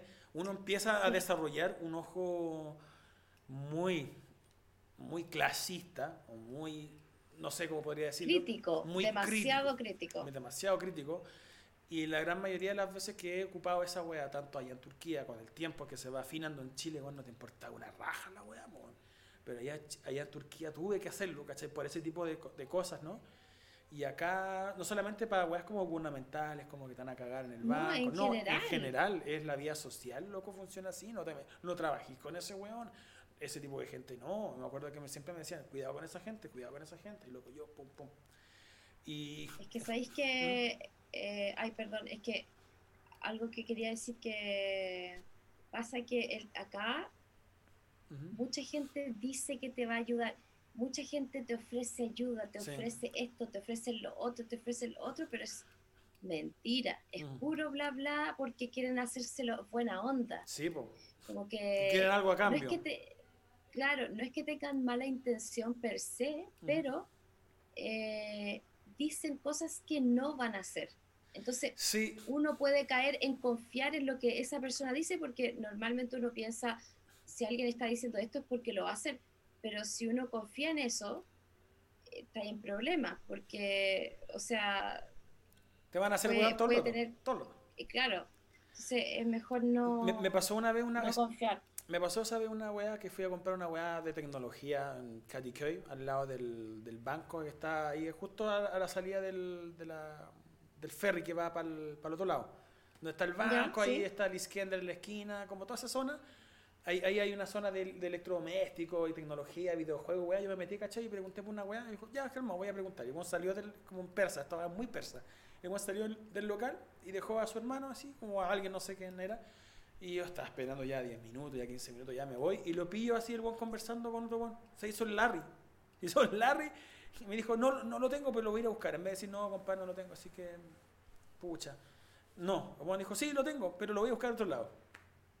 Y, no, y, se fue, ¿cachai? Y esa me pasó un par de veces también. Como que no quieren decirle que no y... sí, como que quieren hacerse los buena onda, pero mm.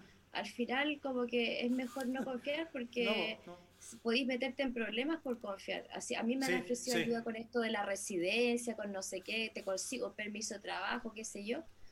Y yo menos mal que no confío, porque o si no me hubiesen cagado, yo creo. A mí me pasó también muchas veces que yo le preguntaba a alguien cualquier cosa, oiga, ¿tiene esto? Me decía, eh, a ver, déjame ver. Y mira, sígueme. y me, lo, lo seguía el loco o a la persona y empezaba él a ver en la sección, pongámosle, oiga, quiero ver, tiene la película de Matrix, llego yo así, a ver, déjame ver. Y vamos los dos juntos a ver la película DVD Matrix, por ejemplo. Y yo pensando, yo ya lo vi esto, por algo le estoy preguntando si tiene la película de Matrix. El tipo ya me vio a mí viendo en el estandarte si está la película. Él no tiene por qué venir para acá. ¿Cachai? O está haciendo esta guapa por show, o porque bueno, es tonto y no cacha que esto yo ya lo hice. Y él lo está haciendo. Entonces, mm, mm, no, no, no la tenemos. yo dije, ya lo sabía, o sea, acabo de ver esta weá. O sea, te estoy preguntando si no está en otro lado, no está en bodega o no sé. Pero me viste que estaba revisando esto. Eso me pasaba siempre. Entonces al final lo tenía. ¿Tiene el libro de mate? Ya lo busqué en la tienda. Eh, lo tiene en otro lado, en bodega, a lo mejor, no sé, en otra, en otra sección. O me pasó con libros, con videojuegos, con mouse, con, con eh, eh, comida de los supermercados. Con, bueno, mucho. La gente va así, a ver, perdón un poquito. Y va y mira por ellos mismos para percatarse. El mismo lugar. Weón, esa wea loco, me tocaba acá. Wow, esa wea loco, no, no sé. Haz bien la pega, loco. ¿Por qué no hacen la pega bien? Eso, eso me tocó mucho. Atención al cliente. ¿Cómo? ¿Qué dijo? No, es una palabra que yo no entiendo, un ah. concepto que no entiende. No sabe, no sabe. Sí. Es muy gracioso, bueno. Muy gracioso esa weá. Yo, me cagaba la risa con la weá. ¿Qué, ¿Qué onda?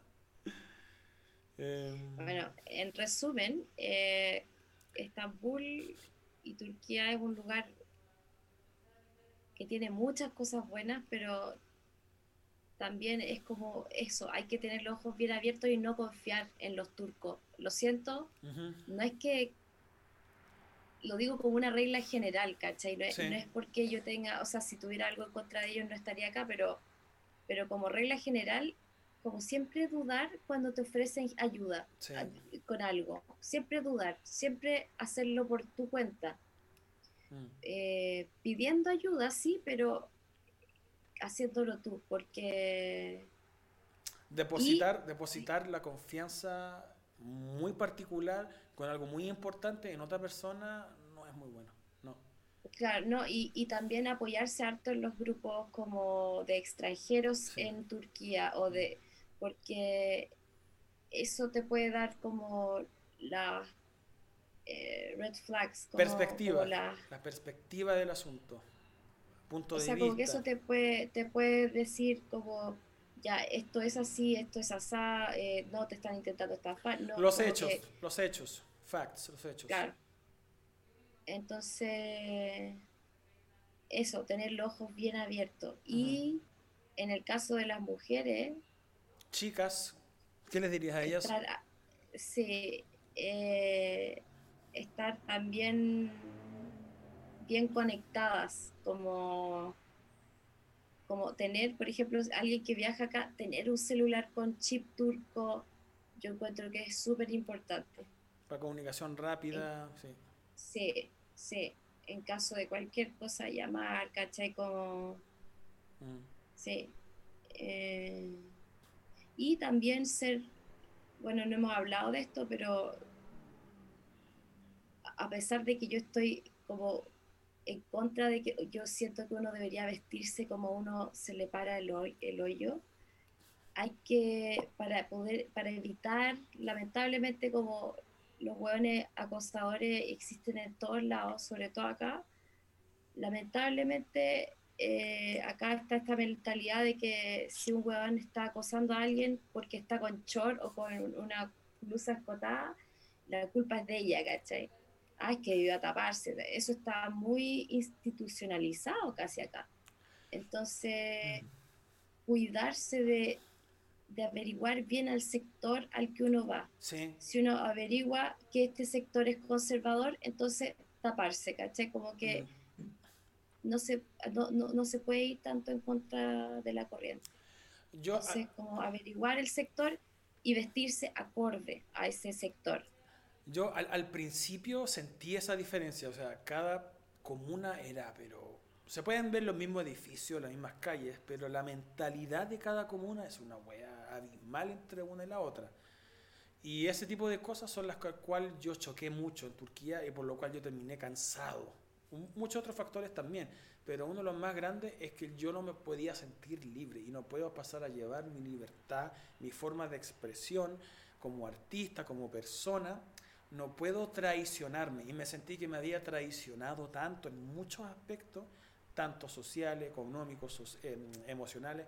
De alguna forma me dije, esta agua no puede ser. No, y ahí dije, no, no es el sistema el que esté mal, no es los turcos los que están mal. Soy yo en este contexto el que está mal. Yo no puedo esperar que cambie nadie, no puedo. Y traté traté de meterme en esa sociedad y de turquizarme un poco, pero me encontré que estaba yendo tan en contra de mis principios éticos, morales, emocionales, todo era tan en contra mía, de mi naturaleza, que no me di ni cuenta y estaba siendo alguien que nunca quise ser y lo estaba haciendo, ¿cachai? Y cuando me pasó esa weá dije, no. Al año siguiente, un año y medio siguiente, yo ya me fui ya. Debía haberme ido mucho antes, pero me salieron cosas en la vida que tenía que haber tomado en ese momento para, para aprender, como pega, como tocando mejor, ¿cachai? Con más banda, no sé. Como que dije, estiremos el chicle un poco más para aprender esto. Por fin ahora estoy abriendo algo que me gusta mucho, ¿no? Pero me comió mucho la cultura turca en ese aspecto. Me dejé comer, dije, ya, esta weá, me voy a comer esta weá, y me empaché así, pero mal, pero mal, mal. Entonces, y eso va a depender de cada uno. Cada uno tiene los filtros, cada uno va a ver qué tanto uno se involucra o se deja pasar a llevar o se deja emocionarse o se deja eh, estresarse o pasarlo bien también. Uno es una weá súper opcional. Pero bajo mis condiciones que vivía en esa ciudad, con esa persona, en, esa, en ese pueblo, con ese tipo de gente, con esas personas, con toda esa weá, a mí como que me jugaba demasiado en contra mi personalidad bueno, cada uno tiene su propia personalidad, no, pero ojo cuando, también eso es como una recomendación mía, ojo cuando el país se pone en contra tuya, cuando hace que tú te pongas en contra tuya. Cuando el país te haga eso, es porque, amiga, sal de ahí, date cuenta. ¿Ah? Claro, amiga, date ¿Mm? cuenta. sí, obvio, obvio. uno no eh, puede transar sus propios principios por quedarse en un país, yo creo. no, y son weas como de lógica. Son weas de lógica, onda, no sé, te están obligando a matar y tú decís, bueno, matar es malo. Como, no es tan extremo, pero es un ejemplo muy burdo, pero es como eso, ¿cachai? Como que tú sabes que las weas así no son y las estás haciendo y es como, no, no, y, uno se siente mal por hacerlo también. Ah. En fin, gracias por estar en este capítulo. Eh, siento que quedaron temas un par de cositas, pero yo creo que son demasiado privados, son demasiado privados como para hablarlo entre todos. Porque nosotros con la, con la Caro hicimos, muchas veces nos juntábamos a tomar café, a tomar chocolate caliente, en momentos donde ambos no estábamos muy bien, entonces nos apapachamos mucho. Además, una chilena que estudió en mi misma puta escuela, ¿cachai? Es como, weón, qué loco donde nos encontramos. Entonces, y, que, y que nunca nos vimos en persona en Chile. O sea, no, nos vimos, no, compartimos. Nos vimos, pero no compartimos. Sí, pues, entonces era muy rara la weá, muy, era muy bizarro todo. Entonces era muy entrete, muy, muy entrete. Entonces seguirán más conversaciones, pero en un contexto ya más, mucho más privado, obviamente. Pero, eh, bueno, reconocer aquí ante todos que en los momentos en que tú llegaste, para mí fue eh, una gota de agua entre tanto aceite. Uno tomando aceite como, ah, vista rica, como un alivio. Porque uno después, puta, que uno valoriza mucho el chileno estando en el extranjero, a uno, al chileno, la cultura. Y cuando viene alguien es como, weón, weón, ahora, puta, un chileno que pasa por la calle y dice, hola, buena, no pasa nada, pero puta, en el extranjero normal. normal, ¿cachai? No, pero en el extranjero hablar de weas de Chile en español chileno es una wea que, si no lo hablas por años, es una wea que químicamente tu, cuerpo, tu cuerpo ya se pone, se predispone a pasarlo bien de una forma que no sucedía hace mucho. Y esa wea es muy cuática. Entonces desde ya te quiero agradecer de haberme sentido tan en mi patria estando afuera, ¿cachai? Estando tan mal. Y espero que ahora en esta conversación y en las que van a venir pueda yo devolverte la mano de esa forma. Cuando tengas ah. problemas o cuando quieras conversar lo que sea o no sé. Así que yo tengo que reconocer a esa weá porque puta que fue bacán. Fue muy rico. Muy rico tener ese momento. Para mí también fue bacán. Fue muy rico, sí. ¿Algo más que decir? O sea, hay tantas cosas que decir, pero ahora ya acá son las... Una y media. 25. Sí, una y media. Es tardito ya. Día domingo, una y media. Y a mí me queda grabar otro podcast más encima. El capítulo anterior a este tengo que terminar de grabar. Así que me queda. La garganta ya... Eh. Agüita con eh, jengibre. Es lo mejor para la garganta. Sí, ¿cómo se dice jengibre en turco? Zencefil. Zencefil. Tamam şimdi biraz Türkçe konuşacağız. Evet e, o zaman çok teşekkürler, çok teşekkür ederiz. E, sonra görüşürüz. Çok rica Evet görüşürüz sonra. Teşekkürler. Hadi o zaman. İyi geceler. İyi geceler evet. Sana da iyi geceler. Bye bye. Bye bye.